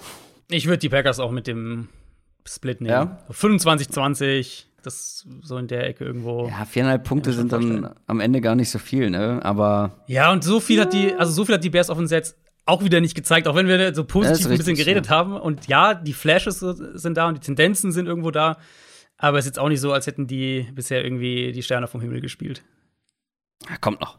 Die Detroit Lions spielen gegen die Cincinnati Bengals. Ich habe ja mal einen sehr schlauen Satz hier gesagt. Ein Footballspiel dauert 60 Minuten und am Ende verlieren die Lions. Das war auch letzte Woche so. Mhm. Äh, wieder denkbar dramatisch, denkbar unglücklich. Fünfmal haben die Lions jetzt diese Saison verloren, stehen dementsprechend 0 und 5. Die Bengals haben auch knapp verloren und zwar gegen die Packers, stehen 3 und 2. Das Problem für die Lions ist, es wird einfach auch nicht einfacher, Spiele zu gewinnen. Die haben zum einen, ich glaube, da haben wir auch schon drüber gesprochen, einen wirklich so ekelhaften Schedule vor der Brust und dazu auch noch extrem viele Verle Verletzte. Mhm. Die Bengals sind vermutlich tatsächlich auch einer der leichteren Gegner für die nächsten Wochen. Und leicht zu schlagen sind die nicht. Ganz wichtiger Faktor für die Bengals ist natürlich Joe Burrow. Der wurde nach dem letzten Spiel mit einer Kehlkopfverletzung ins Krankenhaus eingeliefert. Ist schon wieder raus. Soll auch sogar spielen können, oder? Ja, sieht alles danach aus. Das war, mh, hm, ich will jetzt nicht sagen eine Vorsichtsmaßnahme, weil es war ja wohl schon eine Verletzung, eine, eine, eine ernsthafte Verletzung, aber mh, hm, klingt so, als wäre das dann auch behoben worden, sage ich jetzt mal in einer sehr leinhaften medizinischen. ich wollte gerade sagen, ja, Kehlkopfverletzung wird behoben, ist nicht mehr. Nee, ja, ist, so. wieder, ist wieder fit der Kehlkopf. Gab ja zwei diese Woche, gell? Zwei, zweimal äh, die, die gleiche Verletzung. War, ich glaube, Echt? Owusu Koramoa sogar der andere? Ich weiß gar nicht mehr, aber zweimal die gleiche Verletzung quasi, ja. Okay. Kehlkopf. Ähm, da muss man noch mal justieren, damit man den besser schützt. Äh, die Lions Offense das haben wir mal angedeutet, hatte mal so ihre Momente, wo wir gesagt haben, oh, das ist ja gar nicht so verkehrt, was die machen. Mhm. Aber das ist auch schon wieder ein, zwei Wochen her. Ja. Seitdem wieder sehr inkonstant und ich habe die Verletzung angesprochen, gerade in der Offense ähm, mit Ragno, der jetzt die komplette Saison ausfallen wird. Ähm, Receiver mit Cephas, mit Tyrell Williams, die sind beide erstmal raus. Quizfrage: Bekommst du drei fitte Lions Receiver zusammen? also, also einer ist St. klar. Brown hast du natürlich. Ja. Äh, Khalif Raymond, logischerweise. Und oh ja, okay. Dann wird's schwierig. Der dritte. Ja. Ja, die ersten beiden, glaube ich, hätte ich auch noch geschafft. Ähm, ich kann dir tatsächlich, obwohl ich vorhin nachgeguckt habe, gerade auch gar keinen dritten sagen. Also man merkt daran das ist schon. die Andre Swift, das ist der dritte. Mm, TJ Hawkinson, wenn man. Ähm, Kadero Hodge hm. wäre mhm. wahrscheinlich die Nummer drei jetzt. Also, was ich damit sagen will und zeigen will, ist, das ist ganz schön ausgedünnt. Dazu spielt Jared Goff auch nicht besonders gut. Die O-Line hat Probleme ähm, oder mehr Probleme als zu Beginn. Wie wollen die den Ball bewegen? Ja, wahrscheinlich. Ich kann mir schon vorstellen, dass sie so ein bisschen underneath gehen können. Hawkinson, Swift, so das, was sie halt machen dass sie da den Ball ein bisschen bewegen können. Aber ja, die Offense ist super eindimensional, wenig Explosivität, bis gar keine Explosivität drin. Ohne jetzt auch noch Quintus Cephas, das ist auch einer, der das zumindest kann. Ähm, die Bengals, ich habe es eben schon bei dem Packers-Spiel gesagt, die Bengals sind mit ihrer Front eine positive Überraschung. Das war jetzt gegen Green Bay auch wieder so. Ich denke, das wird man hier auch sehen können. Also Ragnar hat ja letzte Woche auch schon gefehlt. Jetzt ist nur klar, dass er operiert werden muss am C äh, und dass er dann den Rest der Saison verpasst. Vielleicht kriegen sie Taylor Decker diese Woche zurück. Das wäre zumindest so ein kleiner Boost dann für die Line. Da wäre dann die Frage, ob sie Penny Sewell wieder nach rechts ziehen ähm, oder ob Decker woanders spielen muss. Aber ja, die Offense ist extrem limitiert. Ich bleibe dabei, dass sie in mehreren Spielen dieses Jahr über ihren, über ihren Mitteln gespielt haben. Aber man sieht es halt doch schon mehr und, und Goff geht eigentlich fast nur noch kurz, auch aus Play-Action ihnen fehlen einfach die Explosivität und dass diese Receiver-Gruppe, selbst wenn sie fit ist, dass das wahrscheinlich die schwächste Receiver-Gruppe der Liga ist. Das haben wir vor der Saison auch gesagt. Und jetzt fehlen halt auch noch die, diejenigen, ja. die sozusagen outside die Plays machen müssten. Die fehlen jetzt auch noch. Und ja, dann, dann ist irgendwann einfach Feierabend. Also ich glaube, die können den Ball ein bisschen underneath bewegen. Vielleicht kriegst du ein, zwei Shots irgendwie auf Khalif Raymond. Der hat ja zumindest den Speed. Aber also viel mehr, also viel mehr sehe ich halt auch einfach nicht dann. Ja, und die Lions Defense kann auch nicht wirklich überzeugen, vor allem nicht gegens Passspiel. Und da kommt jetzt halt ein Joe Burrow, mhm. der bei Adrian Franke vor Josh Allen in der Top 10 mhm. in seinem Quarterback-Ranking ist, plus halt seine Waffen, die er einfach zur Verfügung mhm. hat. Äh, mit Jama Chase, die Connection ist wirklich absurd gut, die Chase, die beiden haben. Für dich im Moment Offensive Rookie of the Year? Ja. Ja, für mich nämlich Wer auch. sonst? Genau, so ein bisschen, weil normalerweise ist ja immer ein Quarterback oder ein Running Back. Ist ja fast nie ein Receiver. Ähm. Quarterback ähm, haben alle bisher mhm. echt Probleme, mal mehr, mal weniger. Running Back, Running Back wäre der einzige Najee Harris, der genau. in Frage kommen Wegen würde. Das ist noch nicht zu, das ist noch nicht dominant genug einfach, ja. ähm, weil Jama Chase hat ja, ist er auf einer auf einer Touchdown Pace, auf einer Big Play Pace, nicht Page, ähm, die ja absolut irre ist. Und mhm. wenn die das ansatzweise aufrechterhalten können, dann wird der eine Fabelsaison spielen. Ja. Gehe also, ich jetzt nicht zwingend Big von Plays aus. Sind aber natürlich, genau, Big Plays sind natürlich durchaus inkonstant, aber ja. Äh, ist, ist halt für Jama mich Chase hatte auch so eine Pace die ersten drei Wochen oder was das war, ne? Ähm, Warte, warte, Chase Claypool. Ach so, ja, Chase stimmt, ja. ja, ähm, nee, aber ich finde halt bei Chase vor allem krass, dass er diese Offense einfach verändert hat. Wir haben ja letztes Jahr darüber gesprochen, dass Burrow den Ball nicht mehr tief werfen kann. Ähm, und dann hast du, holst halt Chase da rein und auf einmal hast du wieder eine vertikale Offense. Ja, ähm, ja ist für mich auch relativ klar im Moment der, der Favorit. Und auch, ich hätte wahrscheinlich sogar, ich würde eher noch über einen Receiver auf dem zweiten Platz auch noch nachdenken, als dann irgendwie zu den, also ich finde halt von den von den Quarterback Running Backs, da ist halt echt, wahrscheinlich nimmst du Harris als zweite Wahl dann und Mac Jones als dritte, aber äh, Chase aktuell für, auch für, für, für mich auch klar die Eins. Aber man hat auch letztes Jahr, Stichwort Chase Claypool, gesehen, dass sich da dann auch noch einiges tun kann. Und vor allem mit den Quarterbacks. Also ähm, die Saison ist noch lang.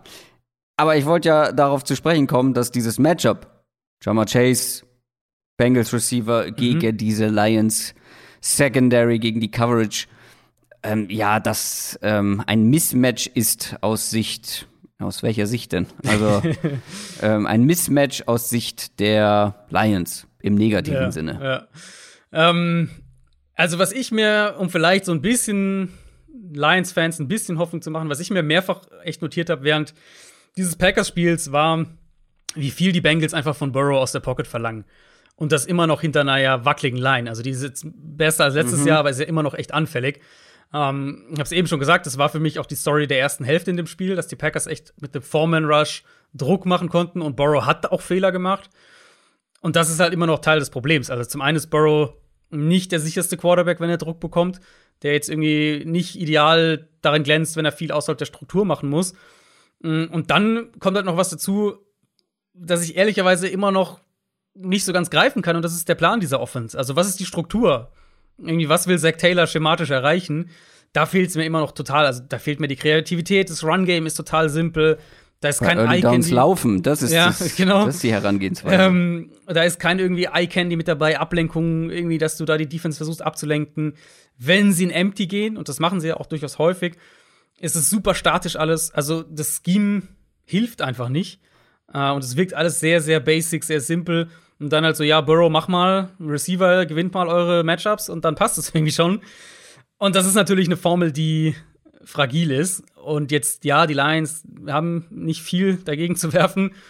Aber zumindest kann man ja sagen, die Front, auch selbst ohne Okwara, den haben sie ja auch schon verloren, die Front ist zumindest der beste Teil von dieser Defense. Und vielleicht können sie da den Bengals auch ein paar Probleme an der Line of Scrimmage machen. Aber klar, die Receiver gegen die, die Secondary, das ist ein deutliches Mismatch. Ich gönne den Lions wirklich einen Sieg. Und Dan Campbell scheint ein viel empathischerer Trainer zu sein, Coach zu sein, als wir das, glaube ich, erwartet hätten nach den ganzen mhm. Kniescheiben kaputt machen Stories und so weiter. Ähm, aber ich glaube halt nicht mal zu Hause gegen die Bengals dran ich würde nicht mit Überzeugung auf sie tippen können und mhm. wie gesagt, es wird nicht einfacher. Also wenn sie ja. gewinnen wollen, dann am besten jetzt. Und die Bengals sind halt nicht schlecht. Also das ist echt diese, ja. also Bengals, äh, das ist kein schlechtes Team. Ja, die haben ihre Schwächen, aber also ich sehe die hier auch als Favoriten und ich, ich, also im Moment, die Lions können für mich halt echt nur ein Spiel gewinnen, wo, sie, wo du irgendwie super, super Red Zone Defense spielst, dauert, wenn er nur Field Goals zulässt und, und dann halt irgendwie so ein 17, 14 oder sowas holst. Ansonsten, ja, sehe ich da nicht viel und die Bengals Offense ist in meinen Augen zu gut dafür. Ja, da gehe ich mit und möchte fortfahren mit den Indianapolis Colts. Die spielen gegen die Houston Texans. Die Colts haben einen möglichen Sieg gegen die Ravens noch verspielt. Damit steht man 1 und 4. Auch die Texans haben einen 1 und 4 Rekord nach einer ja, ärgerlichen Niederlage gegen die Patriots, kann man glaube ich schon so sagen. Ärgerlich vor allem, weil Rookie Davis Mills gegen eine Belichick Defense ein richtig gutes Spiel gemacht hat. Mhm. Sein bestes Spiel seiner NFL-Karriere bisher. Gut, die ist noch nicht besonders lang, aber wir haben jetzt schon häufiger Rookie-Quarterbacks gesehen, wenn sie dann gegen so eine Belichick-Defense gespielt hat, die komplett untergegangen sind. Nicht so Davis Mills. Jetzt müsste man meinen, wer das schafft gegen die Patriots, gegen Bill Belichick, der sollte auch gegen die Colts eine Chance haben. Vor allem, weil die ja durch die Luft auch anfällig sind. Was glaubst ja. du, wie schlägt dich Davis Mills gegen die Colts Defense? Also ich meine, ich, ich würde gerne irgendwie eine, eine coole Erklärung parat haben, warum offensichtlich von allen Rookie-Quarterbacks dieser Welt Davis Mills derjenige ist, der der Belichick knackt, aber vielleicht ist es am Ende der beste von allen. vielleicht. Vielleicht. Ich musste, erinnerst du dich noch, ich musste an ein anderes Spiel denken. Erinnerst du dich noch an dieses Falcons Saints Spiel vor zwei Jahren? Ja. Atlanta. Ja, ja, ich weiß sofort, welches du genau. meinst. Genau. Ähm, Atlanta 1 und 7, ähm, mhm. kam aus ihrer Bye Week, furchtbares Team eigentlich, Saints richtig gut drauf, haben sechs Spiele in Folge gewonnen. Und dann ja. verlieren die zu Hause in New Orleans mit 26 zu 9. Und kein Mensch irgendwie konnte erklären, warum das so ja. war. Und, und, auch vor allem, wie das zustande kam. Die Falcons eigentlich defensiv komplett harmlos gewesen ja. und dominieren die Line of Scrimmage und sacken Breeze ja, irgendwie sechsmal und so weiter.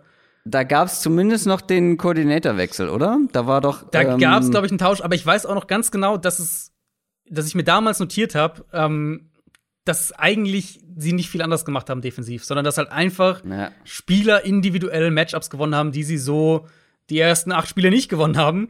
Und ich glaube, manchmal gibt es einfach solche Spiele. Und, und das ist ja auch die schöne Unberechenbarkeit von allem, vor allem von der NFL. Ähm, und viel mehr, glaube ich, würde ich aus diesem Davis Mills-Spiel auch nicht mitnehmen. Weil ja, das war absurd, vor allem in der ersten Hälfte, was er da an, an, an schwierigen Pässen angebracht hat, mhm. die halt wahrscheinlich bei ihm in neun von zehn Fällen irgendwie in einer Interception oder einer Incompletion enden. Und dieses Mal kamen sie halt so gefühlt alle an, oder zumindest mehrere davon. Ja, und ich denke, die Colts werden werden wenig Man-Coverage spielen gegen ihn. Die werden ihn zwingen, viele Pässe zwischen ihre Zones zu platzieren. Und meine Vermutung ist, dass wir gegen eine schwächere Defense, also die Patriots Defense an sich ist definitiv besser für mich äh, in meinen Augen als die Colts Defense. Ja. Aber dass wir da dann auch trotzdem wieder ein deutlich schlechteres Spiel von Davis Mills bekommen. Deutlich, weiß ich gar nicht. Ich finde, die Colts durch die Luft lassen was zu und wenn die Texans da das ein oder andere Big Play liefern können, oder? Also ich will's, natürlich kann es immer sein, dass du irgendwo ein Big Play hinbekommst, aber ich glaube halt, die Colts werden genau darauf sitzen, werden eben ihm nicht die Big Play Fenster geben, sondern ihn zwingen, lange mhm. Drives hinzulegen. Ähm, Texans haben auch, das ist vielleicht noch auf der Seite des Balls zu erwähnen, äh, Texans haben Larry Mitanzel verloren vorerst, der wird mehrere Wochen fehlen mhm. mit einer äh, Daumenverletzung. Mit das schlechteste Run-Game der Liga. Genau, also da ist auch die Chance hoch, dass die Colts einfach mit dem Foreman Rush ähm, mhm. dann häufiger zu ihm kommen. Und offensiv machen die Colts das den Umständen entsprechend ganz ordentlich. Also mit Umständen meine ich so nahezu ohne O-Line, so nahezu ohne Receiver, so mit ja. einem Quarterback ohne Sprunggelenke. Ja. Ja. Ähm, und gegen die Texans sollte da natürlich auch einiges wieder möglich sein. Ähm, da wird man Punkte aufs Board bringen können.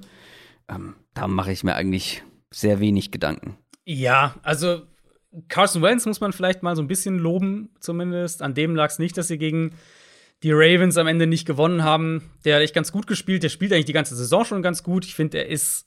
Also, ich hatte ja so vor der Saison, hatte ich ihn ja prognostiziert, so Richtung Quarterback 24 ungefähr. Ich würde ihn jetzt nochmal vier, fünf Spots höher setzen. Ich finde, der ist so ein. Er ist ein Borderline Top 20 Quarterback.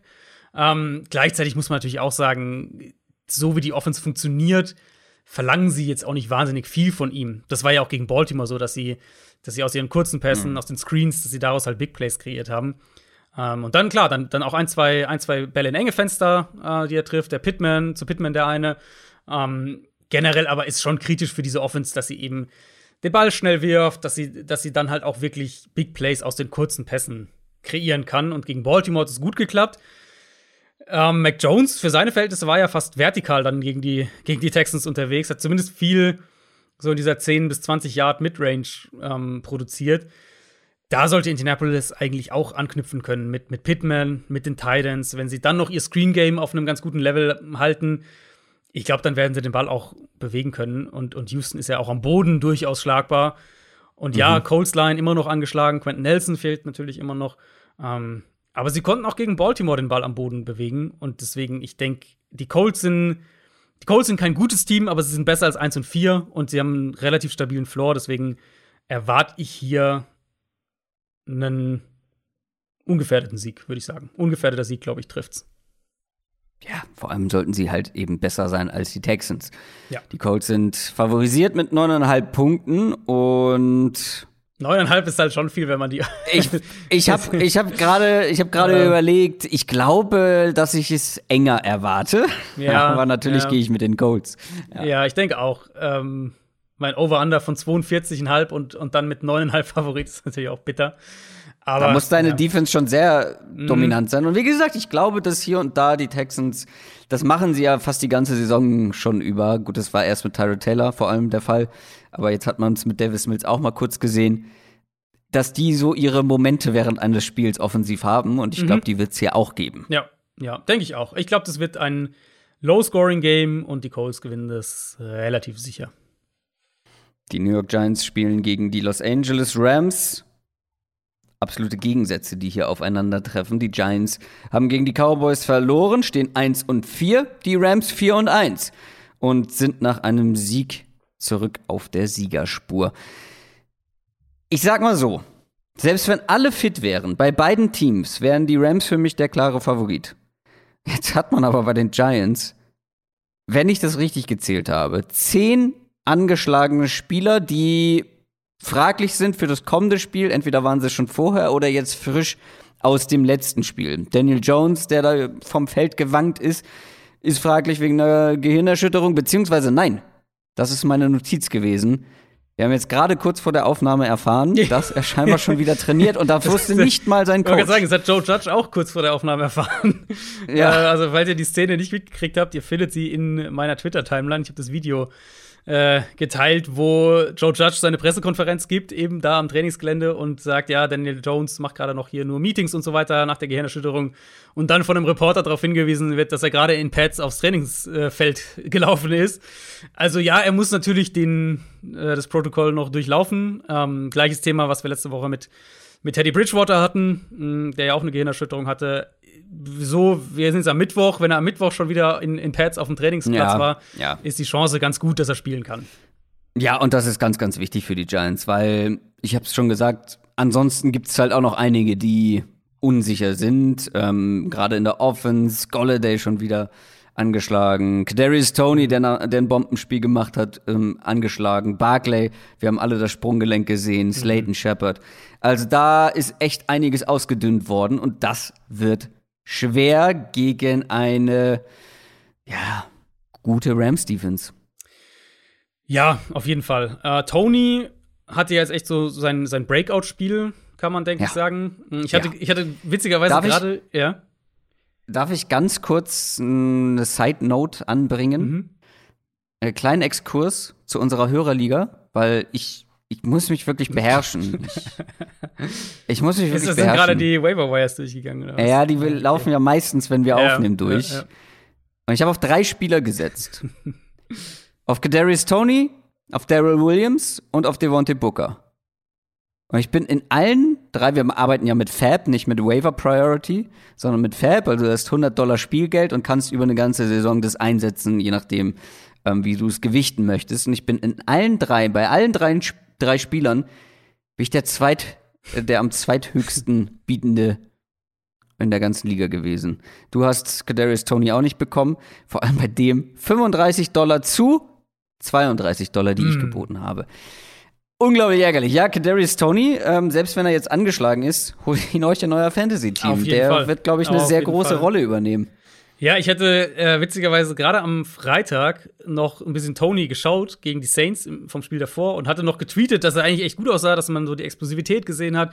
Das war ja auch bei ihm im College so ein Thema. Er hat jetzt nicht der jetzt nicht Devonta Smith als, als Route Runner oder sowas, aber er kreiert halt mit seiner Explosivität Separation. Ähm, und dann gegen die Cowboys war ja jetzt echt so die Tony-Show mit allen ja. Höhen und Tiefen. Ganz am Ende ist er noch vom Platz geflogen, weil er Mhm. Die Absurdität, die ich nie verstehen werde, mit der Faust gegen den Helm von einem Cowboys-Spieler geschlagen hat, aber gut. Es gab gegen die Saints jetzt auch schon, ähm, und dann gegen Dallas zumindest mal noch mehr auf jeden Fall, äh, gab es schon positive Tendenzen, auch in den Playdesigns der, der, der Giants. Also auch, klar, da waren sie ein Stück weit dazu gezwungen, weil sie halt die ganzen Leute verloren haben. Äh, aber so ein bisschen, vielleicht ein bisschen eine positive Tendenz, was die Offense, ähm, was die generelle Richtung der Offense angeht. Mhm. Klar, bei bei Jones sieht es jetzt ganz gut aus. Barclay würde ich mal anzweifeln, dass er diese Woche spielt. Golladay scheint relativ klar zu sein, dass er nicht spielen kann. Ähm, ja, und, und allein, dass Golladay fehlt, gibt den Rams natürlich noch mehr Möglichkeiten. Die ähm, stellen ja sowieso Jalen Ramsey, das ist echt auffällig. Die stellen den viel mehr in den Slot als, letzt, als letztes Jahr. in dem Spiel dann gegen die Giants ohne Golladay würde ich das noch deutlich häufiger vermuten, dass wir Ramsey im Slot bekommen. Allerdings fehlt auch Darius Williams jetzt in der ja. Secondary der Rams. Das sollte ja. man nicht unterschätzen. Der äh, wurde auf IR gesetzt, fehlt also auch mindestens drei Wochen.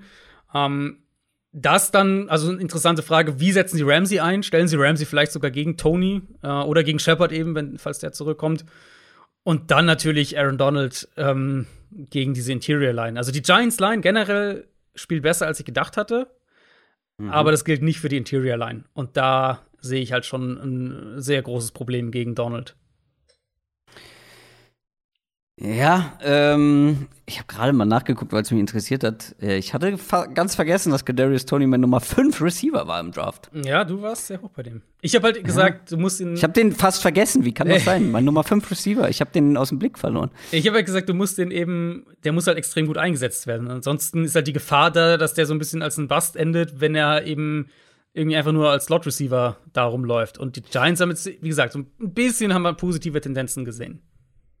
Ja, und ich finde, er wirkt ein bisschen auch optisch, physisch ein bisschen mehr wie ein NFL-Spieler, als er mhm. das noch im College getan hat. Äh, ich habe mir aber auch notiert, sehe ich gerade, ähm, Rumpelspielchen während eines Plays und auch danach gibt er immer 100 Prozent. das hat man jetzt auch, das hat man alles gesehen. Ja, war alles dabei. äh, alles dabei. Sehr impulsiv, der junge Mann.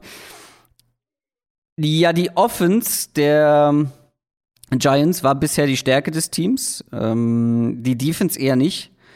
Und so richtig sehe ich es halt auch nicht auf der Seite des Balls, wie die Giants defensiv so einen Zugriff bekommen wollen mhm. auf die Rams Defense, die ja einfach gut aussieht, ähm, nachdem es so einen kleinen Dämpfer gab. Aber jetzt haben sie scheinbar auch wieder Robert Woods für sich entdeckt, das macht die, Lion, äh, die ja. Sache für die, für die Giants nicht einfacher, ne? Hatten wir letzte Woche sogar drüber gesprochen ja. und dann hat er direkt sein, sein ja. erstes großes Spiel hingelegt. Ja, es musste aber auch irgendwann kommen. Das kann nicht sein, dass Robert ja sogar plötzlich gesprochen gehabt. Dass, also vorher, dass sie, also. dass sie ihn da besser, äh, dass sie ihn besser einbauen müssen.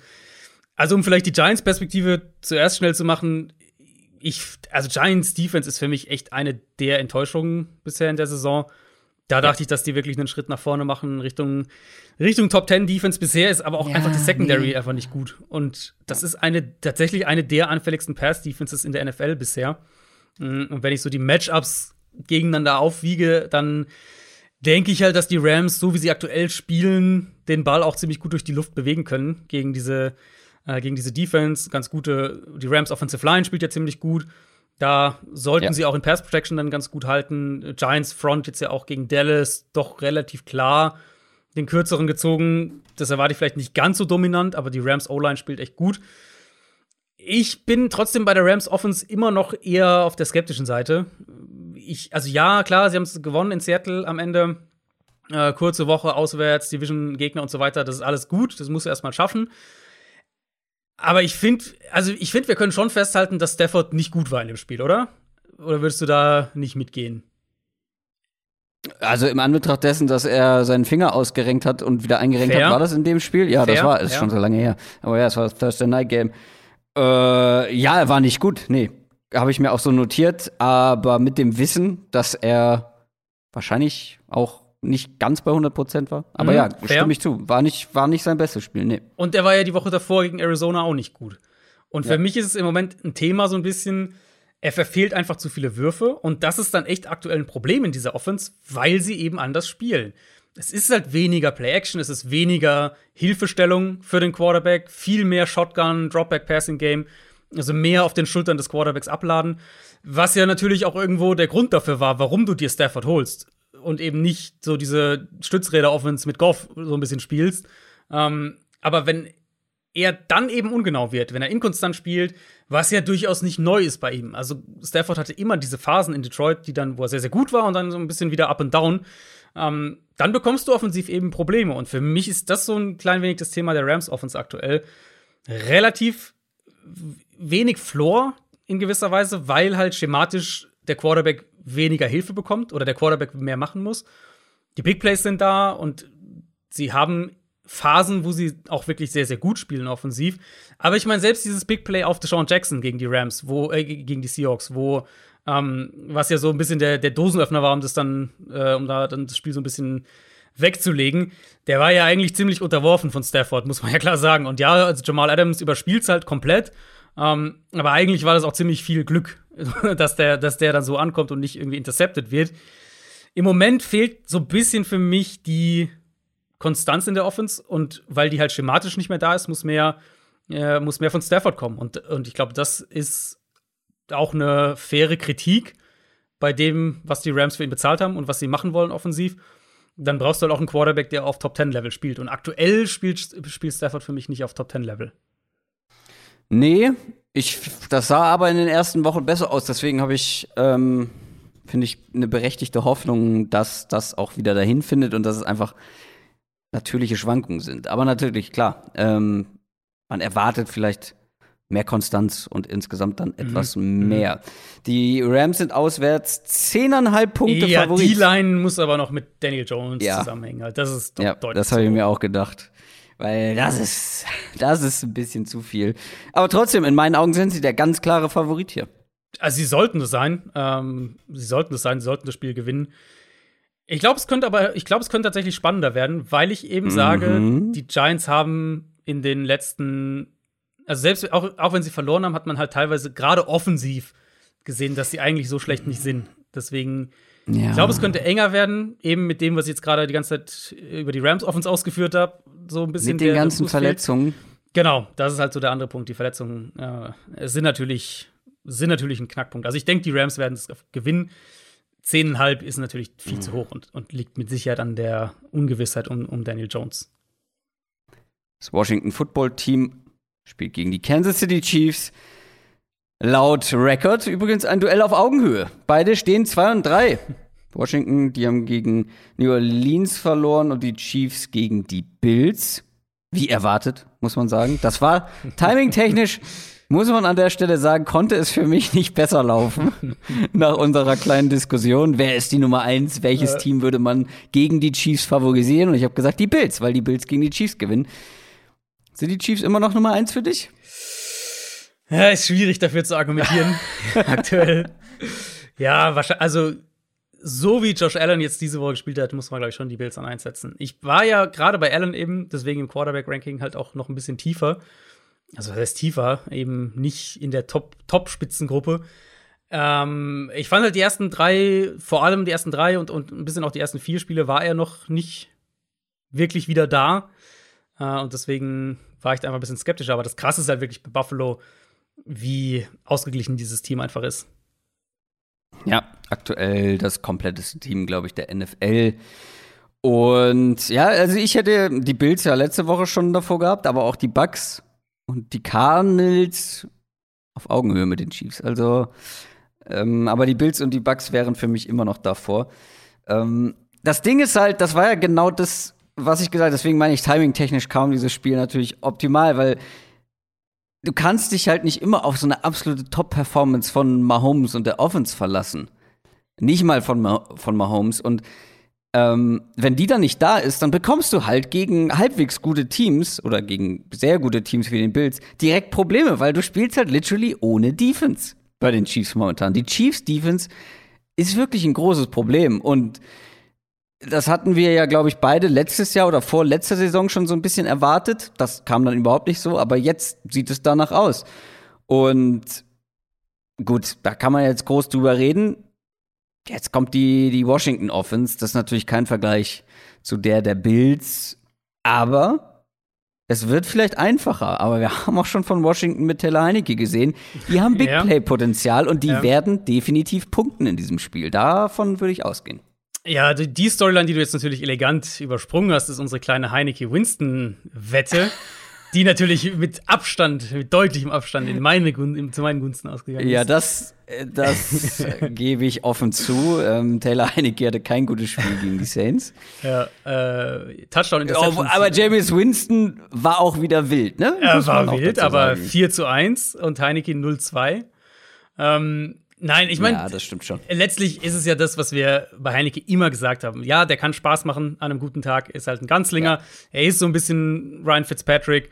Mm, für mich bleibt er eben eher ein High-End-Backup als ein Low-End-Starter, wenn man so will. Einer, der dir halt mhm. hier und da mal ein Spiel gewinnen kann. Auch mal ein Spiel, wo du vielleicht gar nicht damit rechnest, wenn er als Ersatz rein muss, aber keiner, den du irgendwie mehrere Wochen als Starter haben möchtest.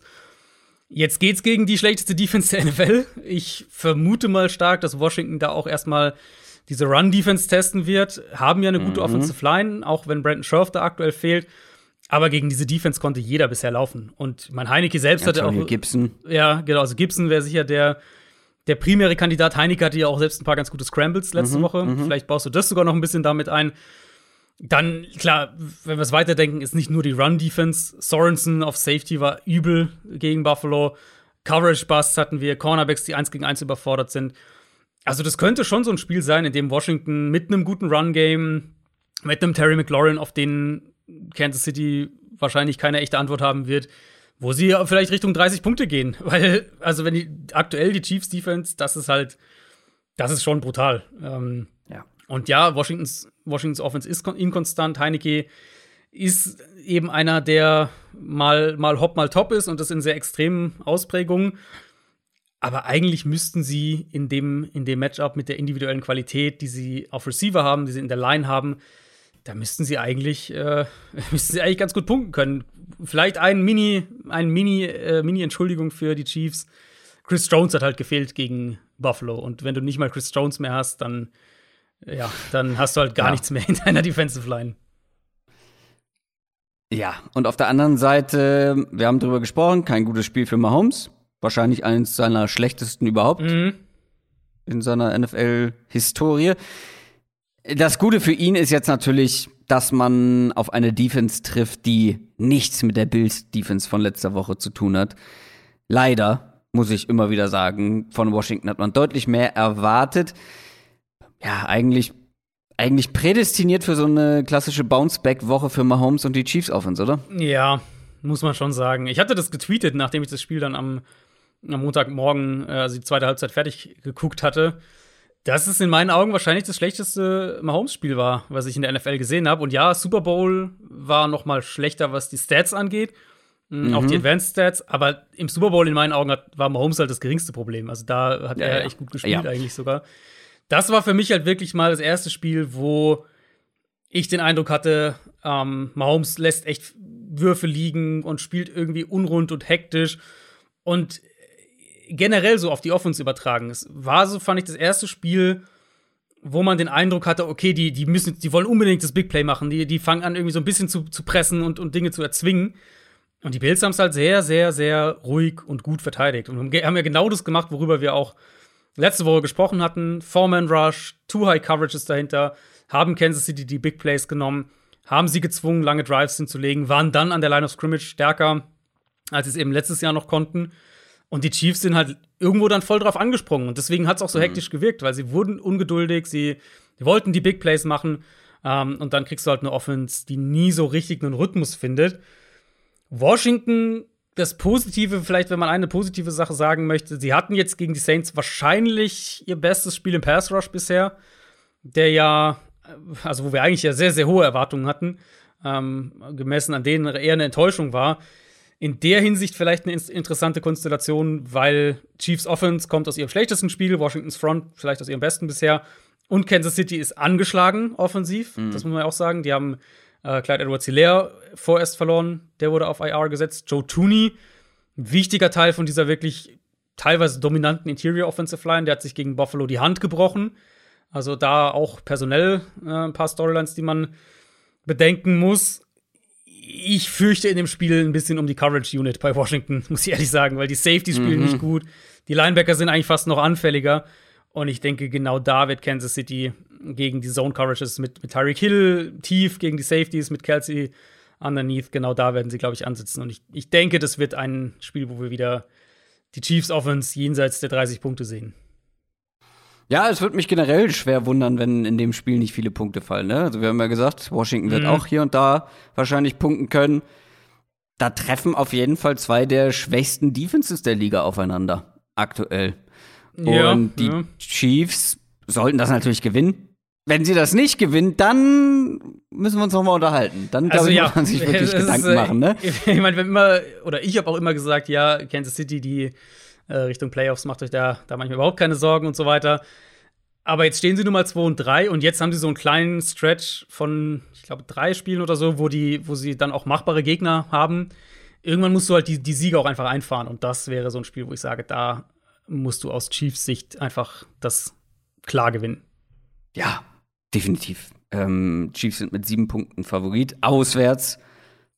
Aber ganz ehrlich, wenn sie das mit, wenn sie das nur knapp gewinnen, dann weiß ich nicht, dann mache ich mir vielleicht keine Sorgen, aber dann mhm. müssen wir noch ein bisschen kritischer auf die also, ganze ja, Geschichte gucken. Ich meine, angesichts von angesichts der Chiefs Defense, die ja, ja, wirklich teilweise historisch schlecht spielt, muss man ja echt sagen. Also was die zulassen, ist ja ist ja wirklich brutal. Ähm, Finde ich, ein Sieben-Punkte-Split ist eigentlich in jedem Matchup viel. Ich könnte mir eher so ein, weiß ich nicht, so ein 35-30 oder irgendwie sowas vorstellen die werden auch nicht so historisch schlecht weiterspielen. Genau. Ähm, wir haben ja schon häufig ja. gesagt, die haben jetzt, die haben halt schon gegen drei der besten Offenses der ganzen Liga gespielt. Ne? Also mhm. gegen vier eigentlich, ähm, muss man ja mittlerweile sagen. Welche habe ich vergessen? Ich habe den Baltimore, Schedule Cleveland, jetzt. Chargers und Bills. Ah, Chargers, stimmt. Ja, vier. Ja, vier der besten Offenses der Liga. So, das wird einfacher. Mhm. Washington, Titans, Giants, ja. Packers, Raiders. Das sind alles dann ähm, Geschichten, Packers vielleicht so ein bisschen mit Fragezeichen, aber es sind alles Spiele, die du aus Chiefs Sicht gewinnen musst. Ja. Carolina Panthers gegen Minnesota Vikings. Die Panthers haben gegen die Eagles knapp verloren, stehen 3 und 2. 2 und 3 stehen die Vikings. Haben mit etwas Glück äh, gegen die Lions gewonnen. Last Minute Qualität, die da plötzlich wieder zum Vorschein kam, sprechen wir gleich noch drüber. Ähm, das sind zwei Teams, wo die Saison wirklich so am, am Scheideweg steht, ne? Also, mhm. wo ich grundsätzlich das Gefühl habe, dass die Leistungen der Teams auf ganz wackeligen Füßen steht. Also, das Fundament ist noch nicht so richtig da. Lass uns mal mit den Panthers anfangen mit der Offense. Wir haben ja schon kurz über Sam Darnold gesprochen. Und ich hatte vor ein paar Wochen gesagt, er ist da, er macht seinen Job, aber viel mehr nicht. Jetzt finde ich, muss er so langsam nach und nach aufpassen, dass er nicht zur zur Bremse wird, zum mhm. äh, Trubisky-like Klotz am Bein einer guten Mannschaft. Weil ich glaube, diese Mannschaft hat Potenzial für eine richtig gute Saison. Aber dann darf Donald nicht schlecht spielen. Und das tut er vor allem, wenn er viel Druck bekommt. Ich habe es mir mal rausgeschrieben. Vier Interceptions schon unter Druck. Nur Trevor Lawrence hat so viele. Äh, sechs Turnover-worthy Throws unter Druck sind auch, da ist er auch mit ganz vorne dabei. Und das Ganze vor allem auch, weil er hinter einer der schwächeren O-Lines der Liga spielt, die das Problem dann natürlich noch größer macht. Die Frage jetzt für dieses Matchup ist, können die Vikings Druck kreieren? Gegen manche Gegner konnten sie da ja schon punkten. Weil ich glaube, wenn du den Druck auf Sam Darnold hochhalten kannst, dann hast mhm. du auf jeden Fall eine sehr gute Chance. Ja, ist für mich auch die, die Storyline hier. Ich hatte ja, ich war ja letzte Woche auch schon kritisch bei ihm. Ich glaube, ich hatte gesagt so, ja, ja also wir sind jetzt noch nicht bei Jets Version Sam Darnold so in dem in der Richtung. Aber es war, das war schon echt. Ja, Robbie Anderson fühlt sich so auf jeden Fall. Das ist richtig, ja. Gar kein ähm, Faktor. Das stimmt. Da, kurz, da muss, das ist aber eine Storyline, die ich von vorne bis hinten nicht verstanden habe. Ja, Robbie Anderson kommt zu seinem ehemaligen Quarterback wieder zurück. ja, aber es hat auch bei den Jets schon nicht funktioniert mit den beiden. Ja. Hä, was ist denn das für ein Pro-Argument? Das stimmt, ja. Ähm, na, aber war, also er war halt vor zwei Wochen schon nicht gut und jetzt gegen die Eagles war er echt schlecht. Also gegen die Eagles war er, muss man echt sagen, da war er wirklich schlecht. Paar, paar unschöne Turnover gehabt. Einmal der aus der eigenen mhm. Endzone, wo er halt einen Ball viel zu riskant da nach außen wirft. Ähm, dann unterworfen, deswegen der Corner noch drankommt. Und selbst wenn der Ball ankommt, wird sein Receiver einfach von dem Safety, der da mit 180 km/h angerannt kommt, komplett zerstört. Ähm, der, der, eine andere war ein Shot gegen eine Cover 3, wo, der, wo er die ganze Zeit seinen Receiver wirklich anstarrt und Darius Slay halt dann eben ihn die ganze Zeit liest und dann den Ball abfängt. Also Donald spielt echt nicht gut im Moment. Und die Offensive Line, ja, die ist ein riesiges Problem. Das muss man natürlich auch erwähnen, wenn ich jetzt sage, er war jetzt gegen die Eagles ziemlich schlecht. Ähm, er war gegen die Eagles auch bei fast 60 Prozent seiner Dropbacks unter Druck. Mhm. Jetzt kommt eben eine Vikings-Front, die mir echt gut gefällt aktuell. Griffin und, und Hunter, das sieht fast so wieder aus wie vor ein paar Jahren, wo die auch schon mal ein richtig gutes Pass-Rush-Duo waren. Dazu bekommen sie im Zentrum von Tomlinson, von Richardson Druck. Also ich befürchte aus, ähm, aus Panthers Sicht, das könnte wieder eine ziemliche Katastrophe an der Line of Scrimmage werden. Vielleicht ja diese Woche wieder mit McCaffrey. Das gibt dir zumindest mehr Optionen, den Ball schnell loszuwerden. Aber ich bin mit Donald, nachdem er ja, also er hatte zum Saisonstart dieses Hoch so ein bisschen, und das waren schlechte Gegner und, und sah in der neuen Offense ganz gut aus und so weiter. Ähm, ich bin auf jeden Fall wieder an dem Punkt mit ihm, wo ich sage, das Scheme und die Playcalls und die, die Waffen offensiv müssen das Ganze tragen, weil die Line ist schlecht und Donald macht zu viele Fehler und die, die Vikings Defense ist mit Sicherheit nicht unschlagbar. Aber genau diese Probleme, so ein bisschen, wo, wo ich so sage, was haben die Panthers gerade für, für, Schwierigkeiten, mm, genau mm. da können sie halt gut attackieren. Deswegen, ich, also ich erwarte hier kein gutes Spiel von, von Donald. Auf der anderen Seite werde ich aber auch nicht so richtig aus der Vikings Offense schlau. Das ist ein derartiges Auf und Ab wir haben nach den ersten Wochen gesagt, oh, die sind immer besser geworden. Dann, ich glaube, in Woche drei haben wir gesagt, boah, richtig gut. Dann gab es dieses komische Spiel gegen die Browns, wo sie nach einem Drive eingebrochen sind oder nach einem Viertel eingebrochen sind. Dann auch gegen die Lions haben sie irgendwann aufgehört, den Ball gut zu bewegen. Kurz vor Ende dann wieder. Das meinte ich eben mit diesem Last-Minute-Comeback, wo es dann auf einmal wieder so aussah, als wäre es das einfachste der Welt also als würden sie das per Knopfdruck steuern können. So, jetzt, jetzt spielen wir wieder guten offensiven Fu äh, Football. Wo ist die Konstanz hin bei den Vikings und was müssen sie machen, um die gegen die Panthers Defense, die ja auch nicht gerade ohne ist, wieder, ja, wieder, wieder zu finden? Ja, ich bin ja so ein bisschen der Vikings-Verteidiger äh, hier geworden, ähm, habe ich so den Eindruck. Äh, oder der, der die Vikings Offense ähm, noch, noch mehr stark redet. Ne, du warst von vornherein, vor der Saison warst du schon höher bei den Vikings als ich, aber ja. kannst du die noch nach diesen beiden Wochen stark reden? Weil also, das ist, das ist so inkonstant. Ja, also stimme ich dir einerseits zu, auf der anderen Seite würde ich halt auch sagen, es war ja jetzt nicht so, dass sie den Ball nicht bewegt haben gegen Detroit. Nein. Die hatten nein. fünf Drives mit jeweils mindestens 45 Yards Raumgewinn. Das Problem war halt der Ertrag daraus. Zweimal Field Goal von der 20-Yard-Line gekickt, äh, Interception an der gegnerischen 23-Yard-Line geworfen, verschossenes Field Goal von der 31. Und nur einer von diesen langen Drives hat auch tatsächlich zum, zum Touchdown eben geführt. Mhm. Cousins hat den Ball eigentlich ganz gut geworfen, auch vertikal wieder attackiert. Jefferson spielt halt eine unfassbar starke Saison. Ist für mich mhm. aktuell über die ersten Wochen ein Top 5 Receiver in der NFL.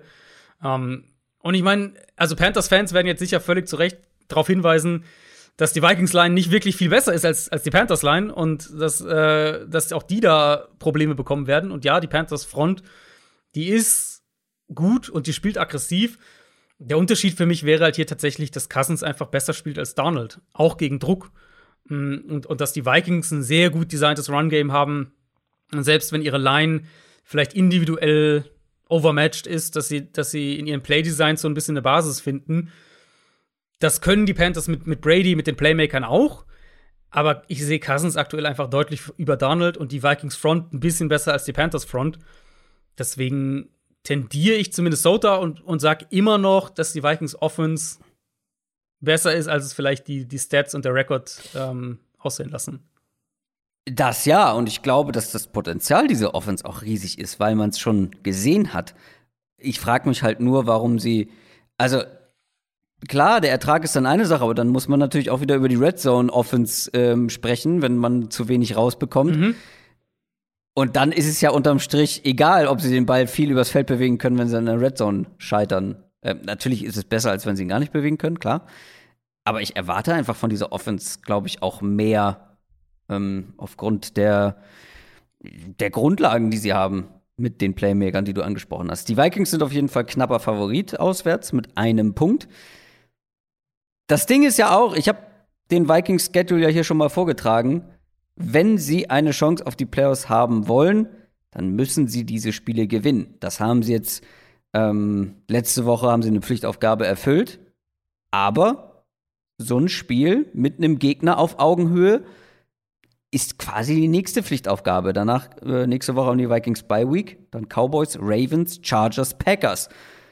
Das ist ordentlich. Und es ist so ein Spiel, wo ich ein Herz für den Außenseiter habe. Ich will nicht ausschließen, dass die Panthers das hier nicht an einem, an einem guten Tag gewinnen können, aber ich würde nicht drauf tippen.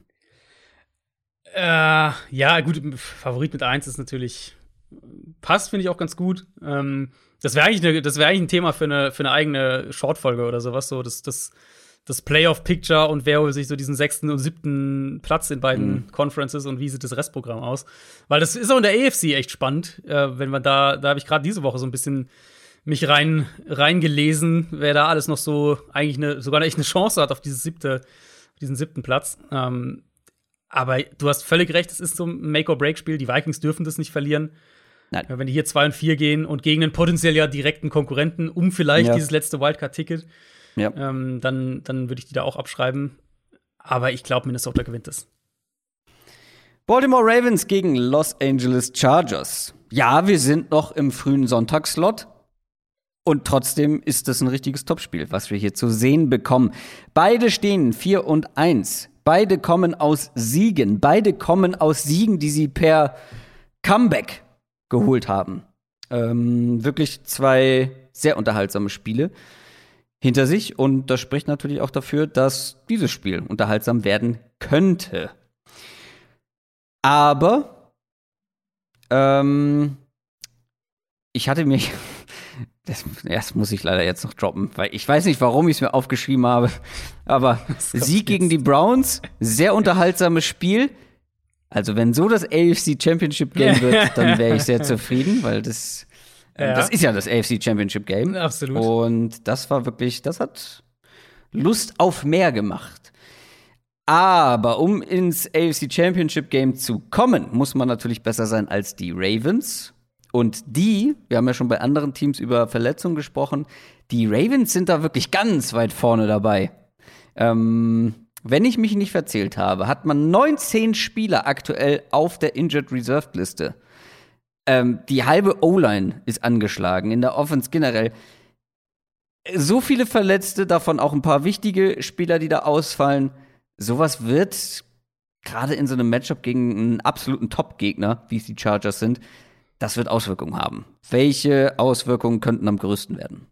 Äh, die, Aus die größte Auswirkung für mich ist die Frage, wie spielen die Ravens offensiv? Weil wir sehen ja aktuell eine andere Ravens Offense. Das ist ja mal völlig klar. Ich ja. hatte das auch in meinem Quarterback-Ranking geschrieben, dass man 400 schon 400 Passing ja, Lamar Jackson. Ja, ähm, dass man schon aktiv wirklich wegschauen muss, um nicht zu erkennen, wie verändert die dieses Jahr spielen. Die Ravens sind auf Platz 15, was Early Down Passfrequenz angeht, also wie häufig sie den Ball bei Early Down werfen, nachdem sie letztes Jahr Vorletzter in der Kategorie waren und 2019 auch Vorletzter waren. Ähm, das ist natürlich kein Zufall, so ein drastischer Unterschied. Und ich denke, da kommen ein paar Sachen zusammen. Also, du hast schon angesprochen, Offensive Line ist angeschlagen. Da haben sie jetzt auch noch Ben Cleveland verloren, den Guard. Ähm, haben sich da auch vielleicht noch nicht so ganz gefunden, wie sie das idealerweise von der Besetzung her spielen möchten. Dann sind es mit Sicherheit auch die Verletzungen im Backfield, das die Baltimore dazu bringen, anders zu spielen. Aber, und jetzt kommt's, die Ravens führen die Liga und zwar mit weitem Abstand an, was Early Down Dropback EPA pro Play angeht. Also kein Team wirft den Ball sozusagen besser oder effizienter oder wie auch immer bei Early Down als die Ravens. Also weit vor Seattle, vor Tampa, vor Cleveland, vor den Rams, vor den Chiefs. Das sind so dann die Plätze, die danach kommen. Ähm, also Lamar Jackson spielt einfach eine richtig gute Saison als Passer. Und das, obwohl die Line anfällig ist, obwohl auch Receiver immer wieder Ausfälle waren und, und wieder Ausfälle dabei sind. Jetzt gegen die Colts ist ja einfach nur, also allein das in einem Spiel, wo sie im dritten Viertel ja schon deutlich hinten lagen, gegen eine Defense, die sowieso darauf setzt, die Big Plays zu verhindern, war ja Lamar Jackson 8 für 8 für über 180 Yards bei Pässen über 10 plus Yards tief. Also er hat ja auch wirklich konstant diese tieferen Bälle getroffen. Ähm, so, und jetzt habe ich alles gesagt, aber komm mal darauf zurück wie spielst du es gegen die Chargers? Da hatte ich ja letzte mhm. Woche schon drüber gesprochen. Es ist vor dem Browns-Spiel eben diese defensive Grundstruktur, ähm, dass die Chargers aktuell nicht so richtig die Defensive Line haben, um den Run daraus gut zu stoppen, aber sie bleiben dabei. Mhm. Und hat auch gegen die Browns, ne? Browns sind ja für, was war es, 230 oder was gelaufen. Also auf jeden Fall absurd viel. Ähm, aber sie bleiben halt dabei. Und vielleicht könnte Baltimore sich dieses Matchup anschauen und sagen: Okay, ihr spielt unfassbar wenig mit acht Leuten in der Box. Der Ligaschnitt, acht Verteidiger ähm, in der Box sind, also bei Runs sind 24 Prozent. Die Chargers sind bei 9 Prozent. Deutlich unter Ligaschnitt. Ähm, dass du dir als, aus, aus Ravens Sicht draufschaust auf das Matchup und sagst, okay, wenn das ein Shootout wird, wir wissen, unser Quarterback kann auch durch die Luft damit gehen. Ähm, aber wir schauen uns erstmal an, was wir am Boden gegen spezifisch diese Defense, die eben auf eine gewisse Art und Weise spielen möchte, mit den tiefen Safeties, die dann nach vorne rotieren, aber nicht die Defensive Line Qualität dafür hat. Und ich glaube, da könnte halt für, für Baltimore, das könnte ein legitimer Ansatz sein, weil die, die Chargers sind eine der schlechtesten Run-Defenses in der NFL über die, ähm, über die ersten fünf Wochen. Ja, aber bei allem Lama Jackson-Hype und Ravens-Hype, sie haben den Rekord verpasst, ne? Sie haben den Rekord verpasst, ja. Den alleinigen. Mit 800 Spielen am Stück mit über 100 Yards. Aber, aber nee, Steelers Rekord äh, eingestellt zumindest, ne? Ja, das war ja die Woche davor, aber sie hätten ihn jetzt alleine haben können. Das ja. ist schon noch immer was anderes, stimmt, ne? Ja. Da sind sie gescheitert, kläglich. Ich glaube, ähm, diese Woche werden sie nicht unter 100 bleiben. Es, sie dürften nicht unter 100 bleiben, weil ich finde auch, dass Lama Jackson, ich bin, ich steige da noch nicht auf den Zug mit so richtig auf, dass, also, das funktioniert wie gegen, also man darf nicht vergessen, das hat ja Dreiviertel auch nicht funktioniert gegen die Colts. Nicht so gut. Ähm, ich weiß nicht, ob das so gut ist, da so die Offense umzustellen. Ähm, aber das werden wir die nächsten Wochen häufiger noch angucken. Ähm, womit wollte ich weitermachen? Ah ja, mit den Defenses im Allgemeinen. Und vor allem auch mit der Ravens Defense. Also grundsätzlich, es gibt aktuell quasi keine Defense, vor der ich so richtig Angst hätte. So eine Shutdown-Defense. Die Bills kommen da, glaube ich, noch am ehesten ran. Mhm. Aber da wissen wir auch, wie ja. du ja zu Recht festgestellt hast, die haben auch viel gegen Gemüse gespielt. Ähm, und die Ravens Defense ist nicht diese Shutdown-Defense, die Chargers auch nicht, die hatten wir gerade schon als Thema. Ähm, was glaubst du so allgemein, welche Offense sich insgesamt schwerer tun könnte, wenn ich das jetzt so höre, was du gesagt hast? könnten sich die Chargers vielleicht schwer tun, weil die Ravens scheinen ein ganz gutes Matchup zu haben. Ja, also schwer tun halte ich für zu viel gesagt, wenn man sieht, wie die Offense aktuell spielt. Ähm, mhm. Was ich sagen würde, ist, die Chargers haben äh, Abushi noch verloren, ihren Starting Right Guard. Äh, right Tackle ist ja schon der Backup drauf mit Storm Norton. Sprich, du hast jetzt eine, eine, eine rechte Seite in der Offensive Line, die eben aus zwei Backups besteht. Und bei den Ravens kommt der Pass Rush schon immer mehr in die Saison rein. Gegen Denver vor zwei Wochen war, schon, war es schon richtig stark. Dann Oway war jetzt gegen die Colts echt auffällig. Da bin ich auch gespannt, wie Baltimore spielen möchte. Hm, ob sie viel blitzen, wie sie es ja normalerweise machen. Oder ob sie vielleicht ein bisschen weniger blitzen. Vielleicht eher versuchen, Herbert so ein bisschen nach dem Snap zu verwirren. Bisher dieses Jahr blitzen Teams Herbert ziemlich wenig. Das ist schon auffällig. Er macht halt auch kaum Fehler gegen den Blitz, das muss man auch sagen. Hm, was da auffällt, ist, dass die Big Plays noch nicht so da sind. Also die Chargers, also Herbert macht wenig Fehler gegen den Blitz. Es ist jetzt selten, dass da irgendwie dann ein Big Play für die Defense bei rumkommt. Aber es ist auch nicht so, als würden die Chargers dann regelmäßig den Blitz andersrum mit eigenen Big Plays bestrafen. So ein bisschen zwischendrin. Das heißt, vielleicht so mehr, dass du sagst, aus, aus Ravens Sicht, wir, wir zocken hier und da mit gut getimten Blitzes, mhm. bringen vielleicht mal so einen Delayed Blitzer, irgendwie sowas in der Richtung und dann letztlich deine Qualitäten auf Corner und Safety nutzen, um Herbert zu verschiedenen oder zu neuen Reads spät im Down zu zwingen. Ich glaube, so würde ich sagen. Ähm, kannst natürlich Marlon Humphrey primär auf Keenan Allen ansetzen, wenn du sagst, wir, wir versuchen ihm die, die Underneath-Passing-Option zu nehmen und dann gegen Mike Williams tief mit dem Safety helfen, wenn wir jetzt von, von Man-Coverage sprechen. Aber ich finde, bei den Chargers sieht man halt auch immer mehr, wie der, der offensive Plan so ein bisschen zusammenkommt, dass sie ja. Ähm, dass sie den Arm auch wirklich von Herbert nutzen in ihren Play-Action-Designs. Sie spielen ja recht wirklich immer noch wenig über die Mitte. Aber es funktioniert halt mit diesen Shot-Plays nach außen, auch aus Play-Action, auch aus der Pocket dann schwierige Bälle nach außen, weil Herbert halt den Arm dafür hat. Austin Eckler, der auch immer besser in die Offense eingebaut wird. Also, ja, ich. Das Running Game in all, im Run Allgemeinen ja. finde ich eine der positiven ja. Überraschungen. Klar, das ja. basiert darauf, dass diese Offensive Line so viel stärker ist. Klar, logisch. Aber Austin Eckler, bei uns ist er ja schon lange in den Top 10 der Running Backs dabei. Aber ich finde, er beweist jetzt allen, dass er da reingehört und vor allem mit diesen besseren Umständen zeigt er auf jeden Fall auch Top 5 Potenzial. Ja, ja. Ähm, ich, ich meine, bei Eckler wirst du wenig Gegenwind von mir bekommen. Aber ja, generell, die O-Line spielt sehr gut. Die, ähm, mhm. Das Run-Game funktioniert gut. Ich will mal sehen, wie die Ravens diese rechte Seite der Line attackieren. Das wäre so eine der ersten Sachen, auf die ich achte, wenn die Chargers den Ball haben und wie, äh, wie die Ravens das vielleicht attackieren wollen. Aber ehrlicherweise, wenn du mich jetzt vor, wenn du mich jetzt vor einer Woche gefragt hättest, hätte ich gesagt, ich glaube, ich würde im Moment die Browns Defense über die Ravens nehmen. Und ja, die haben gerade was waren es, 45 oder was auch immer von den Chargers eingeschenkt bekommen. Baltimore ist Favorit zu Hause mit drei Punkten. Das heißt, es ist auch bei den Buchmachern ein Spiel auf Augenhöhe und das, das wird es auch. Also, das sind wirklich zwei richtig gute Teams, die da aufeinandertreffen. Das könnte ein gutes Spiel werden. Aber in meinen Augen sind die Chargers das am, ja, das noch, das Team, was noch verlässlicher ist. Ähm, das, wo ich weniger mit einem Aussetzer rechne oder mit so einem, so einem, so einem wie nennt man das denn, mit so einem, so einem Hänger in der Offense, wo ich mich eher darauf verlassen würde, dass die Offense funktioniert. Ähm, ich tippe auf die Chargers, obwohl sie Außenseiter sind. Woran hat's gelegen? Herr Ju, woran hat die Lehen? Das ist natürlich immer so die Frage. Ich sage natürlich immer, woran halt die Lehen? Und ich wette, oder ich habe das Gefühl, dass ich dir damit deinen Pick weggenommen habe. Das wäre meine erste Wahl gewesen, ja. Ähm, Aber hast du noch eine zweite? Ich habe genug, ich könnte auch rumswitchen. Dann äh, switch du gerne, weil das, ich finde die anderen alle, fand ich alle nicht so geil. Oh, das wird, wenn ich jetzt den falschen nehme und die Chargers gewinnen und mein Team nicht. Also ich finde es aber auch vertretbar, wenn wir beide das gleiche Team nehmen, ehrlich gesagt. Meinst du? Aber dann wird sich ja gar nichts tun. Dann steht es entweder 3-2 oder nach wie vor 2-1. Ja gut, dann nimm gerne die Panthers oder wen auch immer.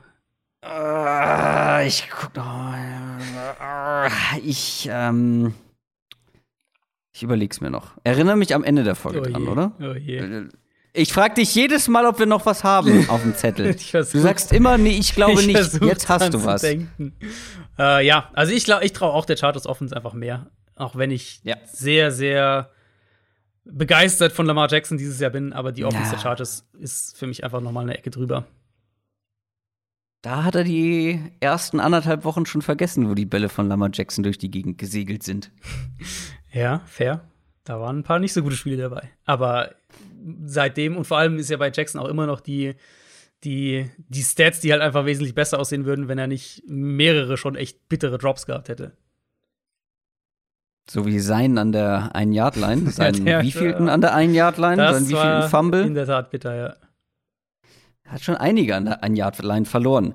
Cleveland Browns gegen Arizona Cardinals. Wir sind im späten Sonntagsslot und wir sind beim nächsten Topspiel. Und das ist für mich persönlich das größere Topspiel. Wirklich? Ja. Ja, pff, guck doch mal, wer da spielt. Die Browns gegen die Cardinals. Das sind zwei Teams, deren Entwicklung ich schon seit längerem so, mit großer Begeisterung ja, okay. verfolge. Okay. Ähm, das sind zwei Teams, wo ich letztes Jahr schon richtig optimistisch und euphorisch war vor der Saison und das war scheinbar ein Jahr zu früh bei den Browns so halb, aber die Cardinals haben jetzt noch mal den Schritt gemacht, den ich vielleicht schon vor letzter Saison erwartet habe. Die Cardinals sind das einzige noch ungeschlagene Team der NFL mit 6 und 0. Wie fühlt sich das an? 5 und 0. 5 und 0, auch wenn äh, ich deinen dein Spoiler oh. hier gerne nehme. Oh, habe ich ja schon, habe ich hier was gejinxt vielleicht. Naja. Ja, ich meine, ähm, natürlich, also mit dem Start bist du natürlich absolut zufrieden. Zwei Siege äh, jetzt innerhalb der eigenen Division noch dazu. Das nimmst du sehr gerne mit. Ich bin aber ehrlich, ich glaube, das wird äh, diese Woche enden. Ich glaube, Arizona wird diese Woche oh, zum ersten Mal verlieren. Spoiler. Ja. Ja, gegen die 49ers, das war der schlechteste Auftritt der Saison vergangene Woche. Die Browns haben aber auch verloren. Knapp, weil sie einen Vorsprung verspielt haben gegen die Chargers. Die stehen aktuell 3 und 2, also die Browns jetzt. Die hatten defensiv definitiv ihren schlechtesten Auftritt der Saison und ich glaube, das wird ein extrem spannendes Duell, weil am spannendsten finde ich einfach, dass du diese bisher überragende Cardinals Offense hast auf der einen Seite, die dann plötzlich letzte Woche richtig sloppy unterwegs war gegen die 49ers und nicht so gut aussah. Und dann diese Browns Defense, wo wir vorletzter Woche gesagt haben, die ist immer besser geworden, von Spiel zu Spiel. Und dann haben sie gegen die Chargers irgendwann komplett die Arbeit eingestellt. Hm. Die große Frage, wer kann zu seiner Form zurückfinden, zu seiner guten Form? Ja, ich, also bei den Cardinals, ich würde, also du hast völlig recht, das Spiel wurde dann richtig sloppy. Ähm, ich würde aber halt sagen, in der ersten Hälfte hat Arizona eigentlich den Ball gut bewegt und hat ja auch gepunktet in der ersten Hälfte. Ja. Ähm, was hat sich verändert? Verletzungen. Cardinals haben Rodney Hudson verloren, ihren Center, der wird diese Woche auch nicht spielen. Cardinals haben Max Williams verloren, ihren Tight End, der echt unterschätzt ist für diese Offense. Das haben wir letztes Jahr auch schon gesehen, als er gefehlt hat. Der wird den Rest der Saison sogar verpassen mit einer Knieverletzung. Ähm, der für die Protection Schemes ist der echt auch wichtig, aber auch äh, gerade dieses Jahr war, war wirklich auch ein Faktor im Passspiel über die Mitte. Also die werden beide auf jeden Fall auch diese Woche nicht dabei sein. Wie gesagt, Max Williams den Rest der Saison nicht mehr. Ich glaube, das wirst du merken. Ähm, ich glaube, das wirst du merken dahingehend, dass die Protection einfach deutlich unrunder war, dass ähm, gegen eine Browns Front, die sehr variabel sein kann, dass du da eigentlich gerade auch Hudson gebraucht hättest, der halt extrem gut darin ist, vor dem Snap solche Sachen zu erkennen. Dann brauchst du einen Plan natürlich gegen Miles Garrett, klar. Ähm, Chargers haben das auch immer wieder ihm da extra Aufmerksamkeit gegeben, Chip-Blocks, ein paar Play-Designs weg von ihm, hatte trotzdem einen echt einen größeren Impact dann auf das Spiel. Vielleicht so der Vorteil für Arizona ein bisschen in dem Matchup ist, dass sie, also wenn wir schauen, wo die Browns Stärken sind, dass sie eher mit Fronts Probleme haben, die über die Mitte viel Druck machen können. Ähm, mhm. Da haben die Browns jetzt auch gute Spieler mit, mit Jackson und McDowell, aber jetzt natürlich ist Garrett der primäre Pass-Rusher, ganz klar. Und ich meine, wir haben gesehen, dass Clevelands Defense sicher auf jeden Fall talentiert ist, aber dass sie halt gerade durch die Luft auch Big Plays abgibt. Und ich denke, das könnte so ein Spiel werden, wo sie, wo Arizona vielleicht echt auch Big Plays braucht, wo du Kyler Murray in der MVP-Form brauchst, damit mhm. du keine, also ich will jetzt gar nicht so eine arge Zahl irgendwie sagen, aber damit du irgendwie ähm, drei, vier schnelle schnelle Big Plays und, und vielleicht zwei oder drei schnelle Scoring Drives hinbekommst, um ähm, mit der Browns Offense mitzugehen. Weil, also ich sehe Cleveland hier auch zu Recht als Favorit und mit den Ausfällen, die Arizona hat, denke ich, wird es echt auch sehr schwer. Auch wenn es 5 und 0 gegen 3 und 2 ist. Ja, allerdings muss man bei der Browns Defense ja auch noch mal gucken, wer da spielen kann. Da sind auch so ein paar angeschlagen. War zumindest mein letzter Stand mit Clowney, ja, Owusu Koramora, genau, sind angeschlagen. Denzel Ward, Greedy Williams, also quasi komplette Starting Cornerback Riege. Aber es klingt so, als wären die Cornerbacks dabei und alle. Ähm, okay. Denzel Ward ist auf jeden Fall der, genau. auf den es ankommen wird, gerade mit einem mit einem Hopkins genau, gegenüber. Ähm, und da hatten sie ja auch, glaube ich, Ausfälle gegen die Chargers. Das muss man vielleicht auch noch erwähnen, bei dem, wo sie da so viele Punkte kassiert haben. Und Clowney, Clowney weiß ich nicht. Clowney hat ja auch nicht gespielt letzte Woche, aber Garrett mhm. und so weiter, da scheint alles, also ich denke, die werden alle spielen. Owusu Koramora. Das ist noch einer, den mhm. ich im Auge haben würde. Ja. Ähm, Defensive Rookie of the Year stand jetzt? Defensive Rookie of the Year. Ja, wahrscheinlich hätte ich ihn schon da. Es gibt auch hier, hier gibt es mehr Alternativen, glaube ich, aber ja. jetzt niemanden, der so richtig heraussticht, oder? Asante Samuel vielleicht wäre so ein Kandidat. Na, da hätte ich Wusu Koramora vorne. Ja, ich, Was der zeigt in der Browns vorne, Defense, ja. das ist wirklich teilweise komplett absurd. Ja. Aber trotzdem, wenn da ein paar ausfallen, dann muss man da noch mal drauf schauen. Browns sind zu Hause leichter Favorit, hast du ja schon gesagt. Zweieinhalb Punkte ähm, wenn, na, gehen wir mal davon aus, da fehlen jetzt nicht die entscheidenden Leute in der Browns Defense. Bei den Cardinals fehlen ein paar Leute. Da würde ich dann auch mit den Browns gehen, tatsächlich. Aber ich halte das für ein offenes Spiel und für das Spiel, auf das ich mich am meisten freue. Ähm, ich glaube, also ich denke halt, dass, dass Cleveland den Ball unheimlich gut bewegen kann, weil Arizonas Run Defense ist nicht gut. Niners konnten den Ball auch laufen. Jetzt wieder, wir haben das gegen die Vikings gesehen. Wir haben das auch teilweise gegen die Rams gesehen, wenn sie mal in ihr Run-Game gegangen sind. Wir haben es gegen die Jaguars sogar teilweise gesehen, dass sie halt auch mit dieser Art Run-Game, mit diesen Outside-Zone-Teams Probleme bekommen. Die Browns sind in der Hinsicht wahrscheinlich das beste Team in der Liga, sowohl was Qualität der Line angeht, als auch was Qualität der Running Backs angeht, als auch vielleicht was den, ähm, zumindest mal mit Blick auf, auf das Run-Game, den Playcaller angeht. Und Arizona ist ja auch da angeschlagen. Chandler Jones wurde am Dienstag positiv auf Corona getestet. Der wird höchstwahrscheinlich nicht dabei sein können. Er ist meines Wissens nach geimpft, aber ähm, das wird zeitlich wahrscheinlich sich trotzdem nicht ausgehen, dass er da rechtzeitig wieder ähm, freigegeben wird. Also er braucht zwei negative Tests mit mindestens 24 Stunden dazwischen und darf keine Symptome haben. Er hat Symptome, das wissen wir schon. Das heißt, zwischen seinen letzten Symptomen und dass er zurückkehren kann, muss dann auch noch mal 48 Stunden liegen. Das wird äh, wahrscheinlich, äh, wird das wahrscheinlich wird das nicht klappen. Ein paar Ausfälle auch da noch. Cleveland könnte, oder ein paar Fragezeichen, Cleveland könnte Jarvis Landry zurückbekommen. Ähm, Arizona wahrscheinlich Byron Murphy und Marco Wilson. Die haben ja beide gefehlt gegen San Francisco. Aber Run Defense ist einfach so ein riesiges Problem bei den Cardinals. Und deswegen denke ich, dass die Browns den Ball gut bewegen können am Boden. Und wie gesagt, dann braucht Arizona halt echt Kyler Murray, Hopkins, die Receiver in, in ja, top, top, top Form, um einen Shootout letztlich zu gewinnen, weil ich glaube, darauf wird es ankommen. Und mit den Ausfällen jetzt gerade noch ähm, in der Offense, denke ich, wird das die erste Niederlage für die Cardinals. Guter Catch auf jeden Fall. Ich habe die Seite des Balls komplett vergessen. Wäre jetzt schon weitergegangen. Gut aufgepasst, Herr Franke. Da wärst du mich doch. Denver Broncos gegen Las Vegas Raiders. Broncos stehen 3 und 2 nach einer Niederlage gegen die Steelers. Raiders auch 3 und 2 nach einer Niederlage gegen die Bears.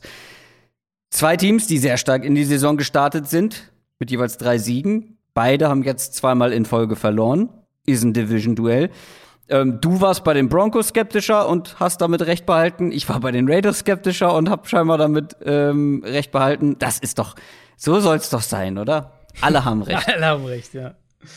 Ähm, jetzt ist aber natürlich spannend, zum einen, wer kann diesen Trend, diesen Negativtrend umdrehen und hier gewinnen, weil irgendjemand wird höchstwahrscheinlich gewinnen. Und natürlich, das ist Spiel 1 nach John Gruden mhm. bei den Raiders. Wir haben es im Short thematisiert und wir haben auch kurz angerissen, was das vielleicht mit so einem Team macht. Und ich finde, da müssen wir doch noch kurz drüber sprechen. Also, wenn da halt ein Coach in der Kabine steht, äh, wo die Spieler jetzt erfahren haben, dass der hinter den Kulissen über Jahre hinweg über äh, schwarze Spieler, über schwule Spieler oder generell ähm, ja rassistische und homophobe Äußerungen von sich gibt. Und dann aber gleichzeitig ein Team mit schwarzen Spielern und mit dem einzigen bekennenden schwulen Spieler aktuell in der NFL eine Mannschaft mit ja diesen Spielern trainiert. Da, da, also ich, ich habe mir die ganze Zeit versucht vorzustellen, mhm. was würde mich, was würde das mit mir als Spieler machen, wenn ich das dann sowas schwarz auf weiß sozusagen ähm, erfahre. Weil als Spieler würde ich Gedanken haben wie so, okay, der ist jetzt weg, aber was ist mit den anderen Coaches? Was ist mit dem ganzen anderen Coaching-Team? Mhm. Wie unterhalten die sich mit John Gruden in seinem Büro? Das kann viel Verunsicherung bringen. Oder es gibt so eine innerhalb des Teams so eine jetzt erst recht Mentalität. Jetzt zeigen wir es allen. Jetzt zeigen wir, dass der Typ nicht wichtig war, so ungefähr. Kann auch sein, glaube ich jetzt nicht so richtig dran. Und ich glaube, du bist auch eher jemand, der sagt, das wird so ein Team vermutlich eher verunsichern, oder? Ja, vor allem jetzt erstmal kurzfristig. Das, sind ja auch einfach Spieler, also Familien, die da mit betroffen sind, sozusagen, weil ähm, Coaches keine Ahnung haben, wie es nach der Saison weitergeht. Spieler, die vielleicht dachten, ich bin hier Teil von einem Rebuild in, in Las Vegas mit Gruden und, das, und wir gehen sozusagen in eine bestimmte Richtung. Auf einmal ist das Team komplett ja, führungslos, richtungslos so ein bisschen unterwegs. Vielleicht, dass du das perspektivisch irgendwo so als Teammentalität reinbekommst. Aber wenn ich jetzt raten müsste, wo, wo diese Woche die Tendenz hingeht, würde ich klar sagen, die, so die, die Verunsicherung vielleicht gemischt mit ein bisschen Ärger, mit ein bisschen Unverständnis überwiegt mhm. da. Uh, und ich hatte es ja, da, ich hatte ja, wenn wir sportlich mal draufschauen, ich hatte es ja auch in der Short-Folge schon gesagt, wenn, wenn wir mal auf den rein sportlichen Aspekt gucken, dann war Gruden ja auf jeden Fall ein guter Playcaller und ein guter Playdesigner ja. und so weiter. Ja. Und hat, hat auch mehr als aus Carr rausgeholt als bisher jemand davor. Deswegen denke ich, ja. ähm, also neben all dem Chaos, Unsicherheit, Perspektive und so weiter, fällt das halt jetzt ganz konkret auch ins Gewicht, dass du mhm, Gruden eben mhm. als, als Offense-Coach ersetzen musst. Und dann, das wird, glaube ich, auch schwer. Aber wir müssen auch auf der anderen Seite, finde ich, ähm, ich bleibe jetzt mal so beim Sportlichen, über die Broncos-Defense ja. sprechen. Weil die ist mit Vorschusslorbeeren auf jeden Fall in die Saison gegangen. Ich war auch sehr hoch bei denen. Ähm, und bisher werden sie dem nicht wirklich gerecht. Das Schedule war am Anfang relativ angenehm, aber die lassen einfach zu viele Big Plays zu. Und ich dachte eigentlich gerade das wäre was, was sie, was nicht passieren würde. Jetzt die letzten beiden Spiele, über die letzten zwei Spiele neun explosive Pass Plays, also äh, Pass Plays mit über 15 Yards Raumgewinn zugelassen. Gegen Pittsburgh war es Kyle Fuller, der ein paar Mal erwischt wurde. Dann hatten wir diesen langen Catch and Run von von Claypool, wo Von Miller in Zone Coverage gegen ihn steht. Das ist natürlich jetzt auch nicht unbedingt das, das Cover-Matchup, was du haben möchtest. Ähm, ich glaube, wenn es ein in Anführungszeichen normales Spiel wäre, wenn das jetzt nicht passiert wäre rund um die Raiders und um Gruden, dann würde ich sagen, dass das ein Spiel wird, wo die Raiders Darren Waller wieder besser ins Spiel bringen, wo auch vielleicht die Receiver und, und Waller auch, die jetzt letzte Woche gegen die Bears irgendwie off waren, mehrere Drops auch drin hatten, ähm, dass die wieder ein besseres Spiel bekommen. Und dass auch Carr, der jetzt gegen die Chargers nicht gut war, gegen die Raiders nicht, äh, gegen die Bears nicht mhm. gut war, ähm, dass das alles wieder so ein bisschen mehr ins Rollen kommt. Mhm. Aber im Moment traue ich ihm das ehrlicherweise nicht zu. Was ich aber halt von Denver echt sehen will, ist ein Spiel, das in der Secondary ähm, konzentrierter, vielleicht kann man sagen, stattfindet, aber das auch dominanter im Pass Rush einfach ist. Das war viel zu inkonstant bisher und diese Raiders Line mhm. ist echt, echt schwach. Die haben ja Leatherwood jetzt mal noch nach innen auf Guard geschoben, was auch nicht mhm. wirklich geholfen hat. Und dann sein Vertreter Brandon Parker auf Right Tackle war ehrlich gesagt noch schlechter als Leatherwood auf Right Tackle. Also da müsste Denver eigentlich das Spiel echt auch dominieren. Ja. Und die Raiders können den Ball nicht laufen. Ne? Das muss man auch mal. Ja, ja was natürlich auch an der Line liegt, klar. Ja, genau, klar. Ähm, aber das macht's halt dann ohne einen guten Playcaller noch mal einen Ticken schwieriger, wenn du da nicht mal irgendwie einen Hauch von Baseline hast. Ne? Mhm. Ähm, und auf der anderen Seite die Broncos Offense gegen die Raiders Defense. Die Raiders müssen vermutlich versuchen, das Duell an der Line zu gewinnen. Die Chancen dafür gibt es auf jeden Fall. Das ist ihre Stärke und das ist eine Schwäche der Raiders. Äh, Entschuldigung. Stärke der Raiders an der Line, Schwäche der Broncos. Und weil wenn sie das nicht gewinnen, dann sehe ich schon Ansätze, wie die Broncos hier gut den Ball bewegen können. Wenn dahinter dann Cortland Sutton nicht gestoppt werden kann, dann hast du noch Noah Fan, äh, Tim Patrick, der mhm. Ähm, einen guten Jerry Judy-Ersatz ja. abgibt, was, was ja auch ähm, anzunehmen war. Wenn du das Duell an der Line nicht klar gewinnst und Teddy Bridgewater nicht permanent unter Druck setzen kannst, dann wird es schwierig für die Raiders. Ja, ja, würde ich schon mitgehen ich würde aber auch sagen, Denvers Offense ist schon halt so im irgendwie so im Mittelmaß angekommen, oder? Also Bridgewater fand ich, also gegen Baltimore bis ja. zur Verletzung war er nicht gut. Gegen Pittsburgh eigentlich ganz okay. Red Zone war da so ein bisschen das Problem. Aber eigentlich. Es war ja klar, dass er dieses Niveau genau. nicht äh, aufrechterhalten kann. Genau. Hat ja schon in den ersten Wochen viel Druck bekommen, hat da das Ganz Beste genau, dran ja. draus gemacht. Ja. Dass er nicht immer das Beste draus macht, war ja zu erwarten. Plus ein Jerry Judy fehlt, ein KJ Hamler fehlt. Also. Ja, ja. Ähm, nee, überhaupt keine Frage. Also genau, ihnen fehlt ja auch einfach der Speed so von den Underneath-Receivern. Genau. Äh, sie haben ja jetzt auch gerade, sie haben ja gerade John Brown noch für ihr Practice Squad verpflichtet, was vielleicht auch ein Hinweis darauf ist, dass sie wieder ein bisschen Speed in die mhm. Offense bringen wollen. Judy kommt natürlich hoffentlich irgendwann auch zurück im Laufe der Saison. Also die Line ist halt echt nicht gut. Ich habe es gerade bei den Raiders gesagt, das, das trifft auf die Broncos auch zu. Die letzten Spiele waren da jetzt echt problematisch. Und ja, Chicago hat es gegen die Raiders gut gemacht an der Line of Scrimmage. Trotzdem waren ja Crosby und, und Ngakwe vor allem waren ja trotzdem Faktor in, in dem Spiel. Ähm, ich würde in dem Spiel aus, aus, äh, aus Raiders Sicht würde ich gerne sehen, dass sie halt mehr noch versuchen, auch über die Mitte zu kommen. Sie haben Abram ein paar Mal als Blitzer gebracht letzte Woche. Das hat auch einigermaßen funktioniert. Bridgewater hat gegen Baltimore, gegen den Blitz auch merklich gewackelt und sie haben ihn auch aggressiv geblitzt. Also vielleicht mhm. noch mal so ein Spiel. Ich hatte ja letzte Woche schon drüber gesprochen, dass du das gegen Justin Fields vielleicht machst, ähm, so ein bisschen aus deiner Comfort Zone rausgehst aus Raiders Perspektive und eben ein bisschen mehr blitzt. Das haben sie auch gemacht und es hat auch ganz gut funktioniert. Vielleicht diese Woche noch mal ein Spiel, wo du das machst und, und versuchst so Bridgewater aus dem Rhythmus zu bringen, weil da sind die schon angreifbar. Sie, das Matchup eigentlich für mich geht so ein bisschen in die Tendenz, das wird kein, kein sehr schönes Spiel, ehrlich gesagt. Ja, das erwarte ich auch. Broncos sind zu Hause Favorit mit dreieinhalb Punkten. Und ja, ich war A natürlich vor der Saison, während der Saison und auch jetzt optimistischer bei den Broncos als bei den Raiders. Und B, die Unruhe rund um die Raiders Plus halt, du hast es angesprochen. Aus rein sportlicher Sicht wird jemand mhm. wie John Gruden natürlich fehlen. Ich frage mich, wie die und Line wäre, wenn das alles nicht passiert wäre. Ich denke, die wäre deutlich ausgeglichener. Ja. Naja, dreieinhalb zu Hause ist ja ausgeglichen. Ja, aber ich, hätte, ich, ich könnte mir vorstellen, das wäre halt eher so Denver minus eins mhm. oder sowas, wenn, äh, oder vielleicht minus 2,5 oder so in der Richtung. Äh, wenn, wenn das mit Gruden nicht passiert wäre. Wenn, wenn Gruden, wenn das alles nicht passiert wäre, dann hätte ich hier, glaube ich, auf die Raiders getippt, weil ich von der Broncos Defense im Moment nicht so überzeugt bin. New England Patriots gegen Dallas Cowboys. Vier Siege in Folge gab es jetzt für die Cowboys. Die stehen 4 und 1. Die Patriots stehen 2 und 3 nach einem Sieg gegen die Texans. Müssen wir uns Sorgen um die Patriots Defense machen? Also, hm. generell, aber vor allem auch in diesem Spiel, die Cowboys Offense, wenn die sich nicht irgendwie selber im Weg stehen durch Strafen, Turnover oder so, dann, dann marschiert die einfach. Dann geht die durch die Defenses mhm. wie durch weiche Butter. Und die Patriots wurden gerade von Davis Mills lang gemacht, dürfen wir nicht vergessen. Aber wirklich jetzt mal ganz im Ernst, ich frage mich wirklich, wie. Also die Patriots Defense darf man jetzt auch nach so einem Durchhängerspiel nicht unterschätzen, aber die Secondary ist schon anfällig. Und da ja. kommen jetzt halt nicht Brandon Cooks und Co., ja. sondern äh, Murray Cooper, CD Lamb, Dalton Schultz, der eine starke Saison spielt, plus ein besserer Quarterback. Also, ähm, ich sehe jetzt hier nicht unbedingt das Bounceback-Spiel der Patriots Defense.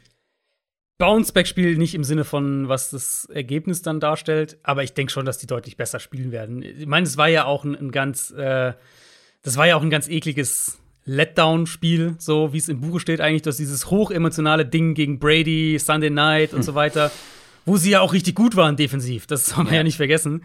Und dann fährst du halt eine Woche später nach Houston. Ja, klar, dass da so ein bisschen ein, vielleicht ein emotionaler Letdown dabei ist. Ich glaube, das kann man sich vorstellen. Und gerade ja die Secondary war einfach auch mies. Leute, die, die eigentlich die Säulen deiner Defense sind, wie ein JC Jackson, wie ein Devin McCordy. Das erwarte ich diese Woche dann doch auch wieder anders. Generell eine Defense, die, ähm, die Dallas nicht so viele Big Plays erlaubt, wie es die Giants letzte Woche gemacht haben. Prescott hat ja auch wirklich viel vertikal gespielt, auch, auch vertikale Touchdowns geworfen. Ähm, für die Patriots wird es, denke ich, wichtig sein, Prescott dazu zu bringen, den Ball ein bisschen zu halten, weil du willst ihn halt auf keinen Fall blitzen. Da ist Prescott viel zu stark gegen den Blitz. Mm, und die, die Line ist ja auch echt gut für die Cowboys. Wenn du es vielleicht schaffst mit Pass-Rush-Designs, mit Coverage-Rotationen nach dem Snap, wenn du es da schaffst mit dem Foreman-Rush, welche vier auch letztlich dann auch immer kommen, ähm, damit zu Prescott durchzukommen, dann hast du, glaube ich, immer noch eine Chance, weil er ist zwar ein super Pocket-Passer, gut gegen den Blitz und so weiter, aber er ist mhm. keiner, der jetzt irgendwie konstant unter Druck die Big Plays kreieren würde.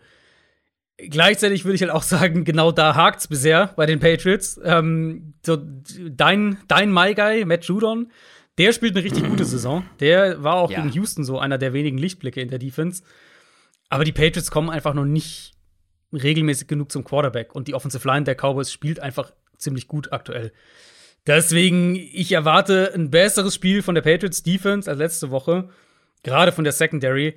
Gleichzeitig sage ich aber auch, die Cowboys sollten an der Line of Scrimmage gewinnen. Und dann denke ich, dass Dallas den Ball auch gut bewegen kann. Ja, und auf der anderen Seite die Dallas Defense. Ähm, ist vielleicht nicht die beste, die beste Defense der Liga so, ne? Äh, aber wenn man bedenkt, was wir erwartet haben vor der Saison, viel besser als das. Liegt vor allem auch an jungen Spielern. Micah Parsons spielt gut, Trevor Diggs spielt sehr gut. Ähm, und die macht halt den Job, den du machen musst, damit deine Offense nicht jede Woche irgendwie 50 Punkte aufs Brett legen muss. Mhm. Und ich sehe halt hier nicht wie die Patriots auch nur ansatzweise irgendwie in die Nähe ja. von 30 Punkten kommen das ist halt soll. Die andere Seite der Medaille. Ne? Wir sagen, Patriots Defense, ja, wird wahrscheinlich besser spielen. Ja. Aber wenn du halt dann trotzdem irgendwie 25, 30 Punkte brauchst. Ja. Und ich glaube, das brauchst du immer gegen die Cowboys in der ja. derzeitigen Verfassung. Ja, ist wahrscheinlich fair. Ähm, ich meine, die ersten, also wenn wir nochmal auf dieses Texans-Spiel schauen, die ersten vier Drives von Houston waren ja äh, ich glaube, Touchdown, Touchdown, Field Goal, Touchdown. So, und dann ähm, jeweils die letzten beiden Scores waren direkt nach Patriots Turnovern. Und dann ist halt die Texans Offense eingebrochen und, und dann kam ja nichts mehr. Ich habe es mal nachgerechnet, nach dem dritten Touchdown hatte Houston noch fünf Drives und bei den fünf Drives zusammengerechnet kamen sie nicht mal auf 70 Yards Raumgewinn und auch war noch ohne Punkte, verschossenes Field Goal war da noch mit dabei und so weiter. Worauf ich damit halt hinaus will, anknüpfen an das, was du gerade gesagt hast, also ja, die Patriots haben es am Ende gewonnen, aber damit du mit dieser Art Offense diese Spielen gewinnen kannst, musst du halt den Gegner auch auf unter 25 Punkten halten, letztlich. Weil, also sie haben, Patriots haben dieses Jahr ja auch noch nie mehr als 25 gemacht. Ähm, in drei von fünf, glaube ich, sind sie unter 20 sogar geblieben. Der Offense fehlt einfach die Explosivität. Und jetzt gegen Houston, klar, muss man auch ein bisschen dazu sagen, war es so, dass, dass vier von fünf äh, Offensive Line Startern gefehlt haben. Dann hast du deinen, deinen Rookie-Quarterback dahinter, der jetzt nicht gut out of structure ist. Da verstehe ich sogar, wenn du vielleicht noch ein bisschen konservativer spielst. Mac Jones hat das dann eigentlich ziemlich gut gemacht. Aber die Patriots, ja, im Moment, wie sie spielen, ähm, vom Playcalling her, von der Art und Weise, wie Mac Jones spielt, der einfach wenig vertikal, wenig in enge Fenster geht. ist super wenig Spielraum für Fehler. Und, und Trent Brown wird auch weiter fehlen in der O-Line. Den haben sie auf IR gepackt. Isaiah Wynn und, und Michael Onwenu, denke ich, die werden wieder spielen können. Vielleicht ja auch Shaq Mason. Dann sieht die O-Line zumindest wieder besser aus. Aber die Cowboys mit ihren mit ihrer explosiven Coverage-Struktur, so würde ich es mal nennen, da auch schnell spielen, Richtung Ball spielen, die werden auf diesen Underneath Routes sitzen und, und werden darauf lauern, dass Mac Jones da vielleicht, dass sie da vielleicht Mac Jones ein, zwei Mal erwischen können. Und selbst vor so einem Gesamtbild dieses Spiels denke ich halt nicht, dass die, äh, dass die Patriots da offensiv mitgehen können. Ja, auch wenn es in Foxborough ist. Ich glaube, es ist eines der klarsten Spiele für mich. Tatsächlich diesen Spieltag. Ähm, Cowboys nur vier Punkte vorne. Ich glaube, hier würde ich sogar sagen, würde ich deutlicher, deutlicher sehen. Kann ich mir auch vorstellen. Ja, doch, kann ich mir schon vorstellen die Cowboys Offense ist schon richtig stark und die Patriots, auch wenn ich sage, die Defense wird besser spielen, wird sie, glaube ich, nicht so gut spielen, dass sie da irgendwie die Cowboys auf 20 Punkte hält oder sowas. Sunday Night Game, Pittsburgh Steelers gegen Seattle Seahawks. Die Steelers haben gewonnen, stehen 2 und 3. Die Seahawks hingegen haben verloren gegen die Rams und stehen auch 2 und 3 und haben, wir haben es in den News besprochen, Russell Wilson vorerst verloren. Sunday Night Game at its best wahrscheinlich. Geno Smith gegen Ben Roethlisberger hast du uns extra dick in die Notizen noch mitgeschrieben. Get hyped. Ähm, Get hyped, Christoph. Wer ist denn der bessere Quarterback in diesem Spiel? Oh, das ist schon noch Big Ben, würde ich sagen. Das bot sich an. Das ja. bot sich an. Aber es ist enger, als es sein sollte. Ja, was machen wir aus dem Spiel? Ähm, die Seahawks Offense mit Geno Smith ist natürlich eine absolute Wildcard. Ähm, und eine limitierte Wildcard wahrscheinlich noch dazu. Ähm, mit Wilson hat ja schon eine gewisse Balance und eine gewisse Baseline hier und da gefehlt. Mhm. Und die Steelers Defense wiederum sah wieder besser aus mit weniger Verletzungen oder verletzten Spielern, einige, die da wieder dabei waren. Ähm, das sind jetzt nicht die besten Vorzeichen für die Seahawks und die Seahawks Offense. Ja, ja, ich habe es ja vorhin im, im News-Teil schon gesagt ich weiß, dass es durchaus auch einige Stimmen so im Seahawks-Lager gibt, also im Seahawks-Fan-Lager, die eigentlich ganz gespannt drauf sind, wie jetzt diese Offense mal mit einem Quarterback aussieht, der halt vielleicht mehr innerhalb der schematischen Grundstruktur spielt und, und weniger, weniger out of structure. Aber was ich ja vorhin schon gesagt habe, ich erwarte da nicht zu viel, weil ehrlicherweise war es in erster Linie die, die, die Klasse von Russell Wilson, die diese Offense dieses Jahr bewegt hat. Um, und dann ist es nicht gerade so, als wäre Gino Smith jetzt dafür bekannt, super konstant diszipliniert innerhalb von einem System zu spielen. Und ja, er hatte diesen einen sehr guten Drive gegen die Rams und hatte dann Pech, dass Lockett bei der Interception hinfällt. Aber ich traue der Offense aktuell noch nicht zu, ähm, dass das Scheme für eine hohe Baseline sorgt, dass du plötzlich mit Gino da Spiele gewinnst. Und ich meine, Pittsburghs Defense ist immer noch gut. Ähm, das wäre schon gegen Wilson ein interessantes Matchup geworden, hinter der, hinter der Line gegen diesen Pass Rush.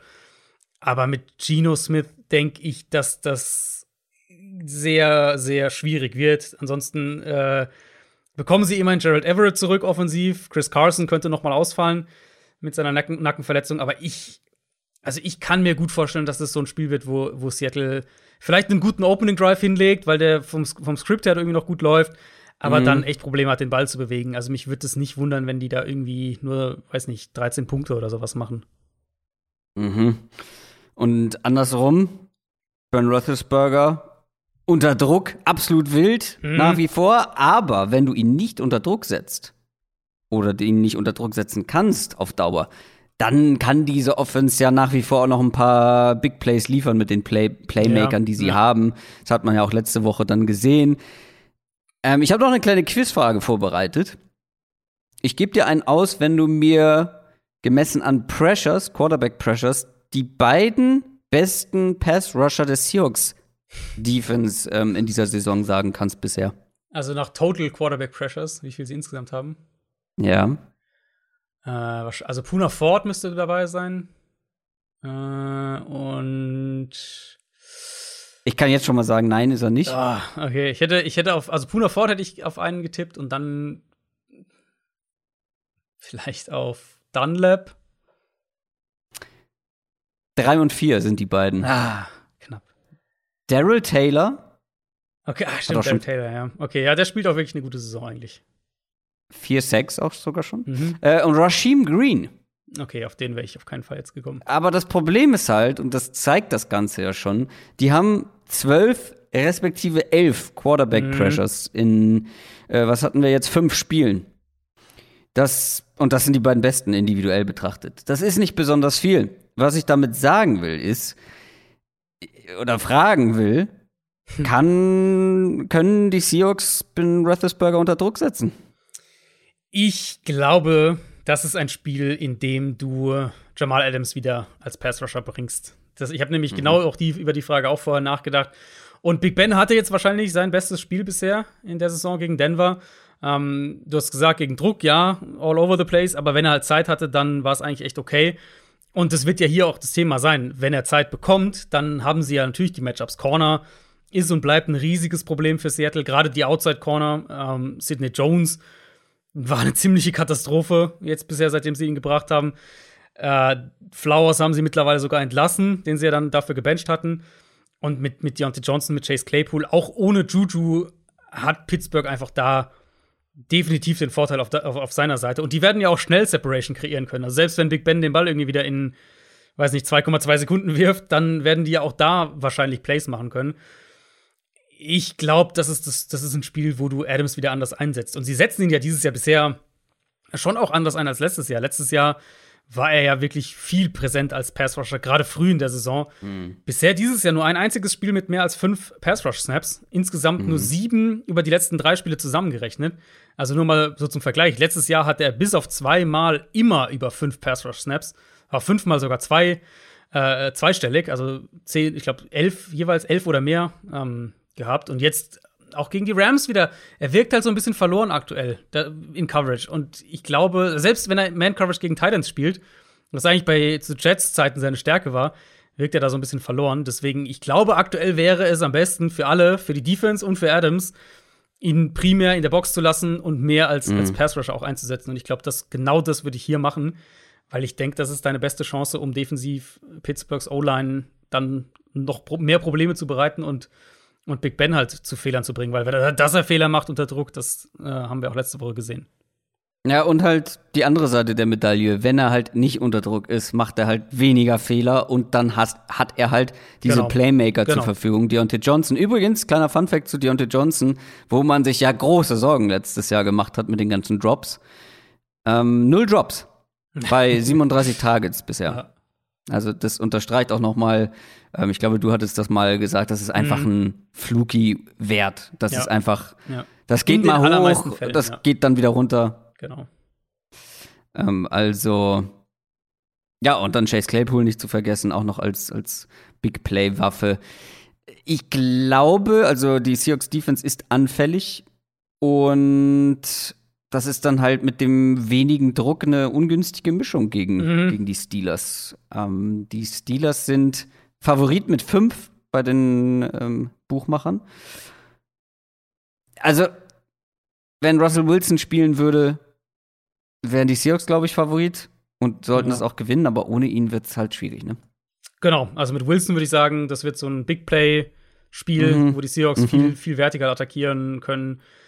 Ja, also ich finde auch, Pittsburgh ist für mich hier auch der Favorit und ich glaube, das wird so eins, wo Pittsburgh vielleicht so 2013 oder so gewinnt. Vielleicht so 23, mhm. 23, 17, irgendwie so in der Richtung. Monday Night Game. Tennessee Titans gegen Buffalo Bills. Bills vier Siege in Folge, 4 und 1 der Rekord. Titans up and down diese Saison bisher. Ähm, 3 und 2. Bills haben wir jetzt ja schon mehrfach drüber gesprochen. Äh, ich glaube, das beste Gesamtpaket, was es momentan gibt in der NFL. Und wir haben auch darüber gesprochen, dass die Defense bisher nur, Zitat, Adrian Franke gegen Gemüse gespielt hat, aber dann kam halt Patrick Mahomes, der hatte einen schlechten Tag, ja. Aber das, so einen schlechten Tag hat er nicht gegen eine schlechte Defense, sagen wir es so. Ähm, ich glaube, diese Defense ist legit, weitestgehend. Und da kommt jetzt diese Titans Offense, wo ich immer noch überhaupt nicht weiß, wie gut die dann unterm Strich ist. Das ist auch, ja. das ist vom ganzen Team auf und ab, das ist von der Offense auf und ab.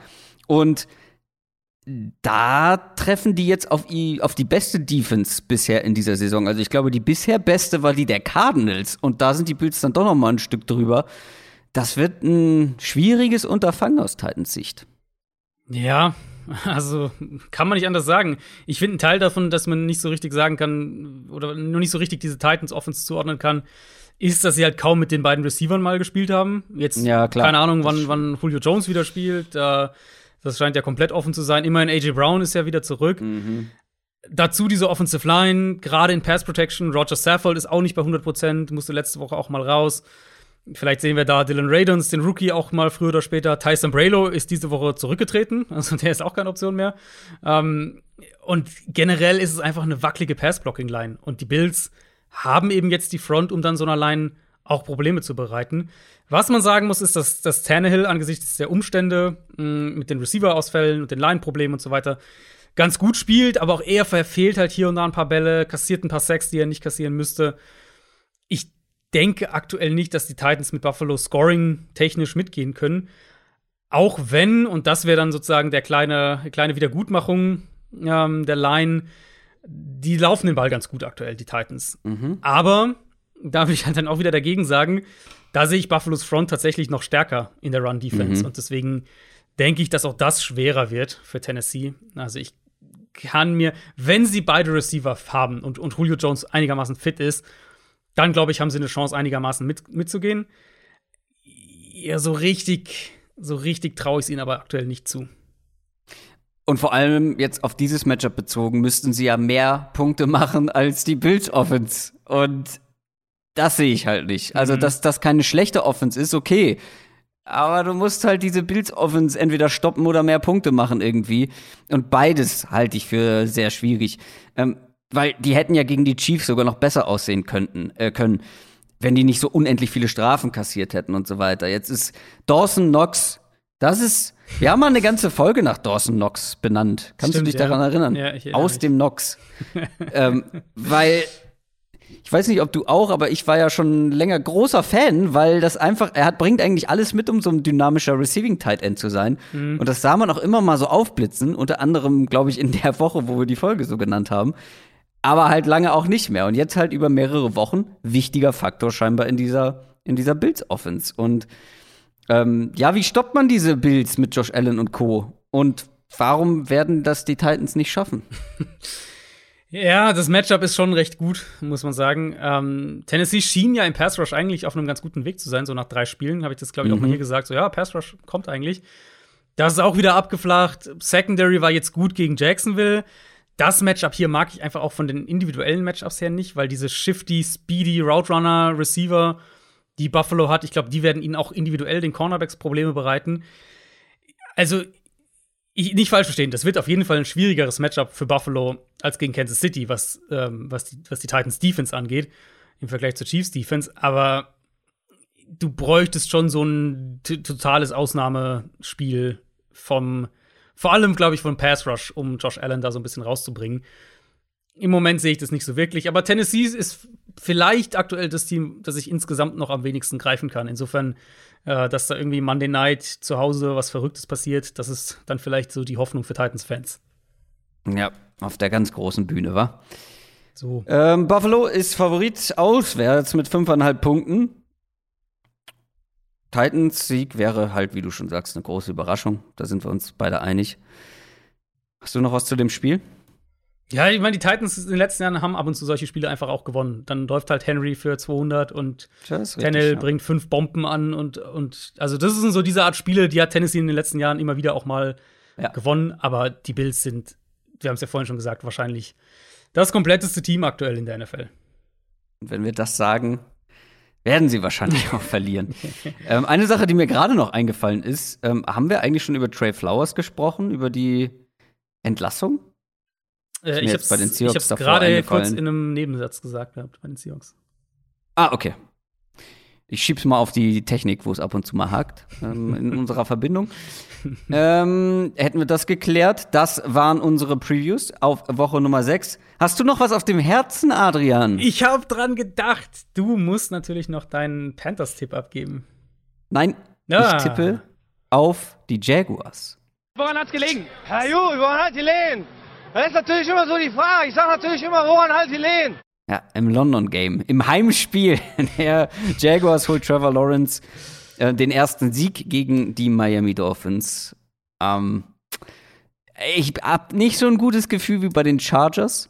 Mhm. Aber ich fände es langweilig, wenn wir beide den gleichen Tipp haben. Von daher gehe ich das Risiko ein. Ich kann nur verlieren, äh, ich kann nur gewinnen eigentlich. Moment, nee, stopp, ich kann nur gewinnen, weil ich habe ja eine gute Ausrede, falls es, ja. falls es nicht klappt. Ja. Ja. Ähm, und wenn es ja. klappt, habe ich natürlich hier doppelt abgeräumt. Irgendwann gefühlt. wird das Trevor Lawrence Breakout-Game kommen. Vielleicht hast du ja, Glück. eben. Man muss nur drauf setzen.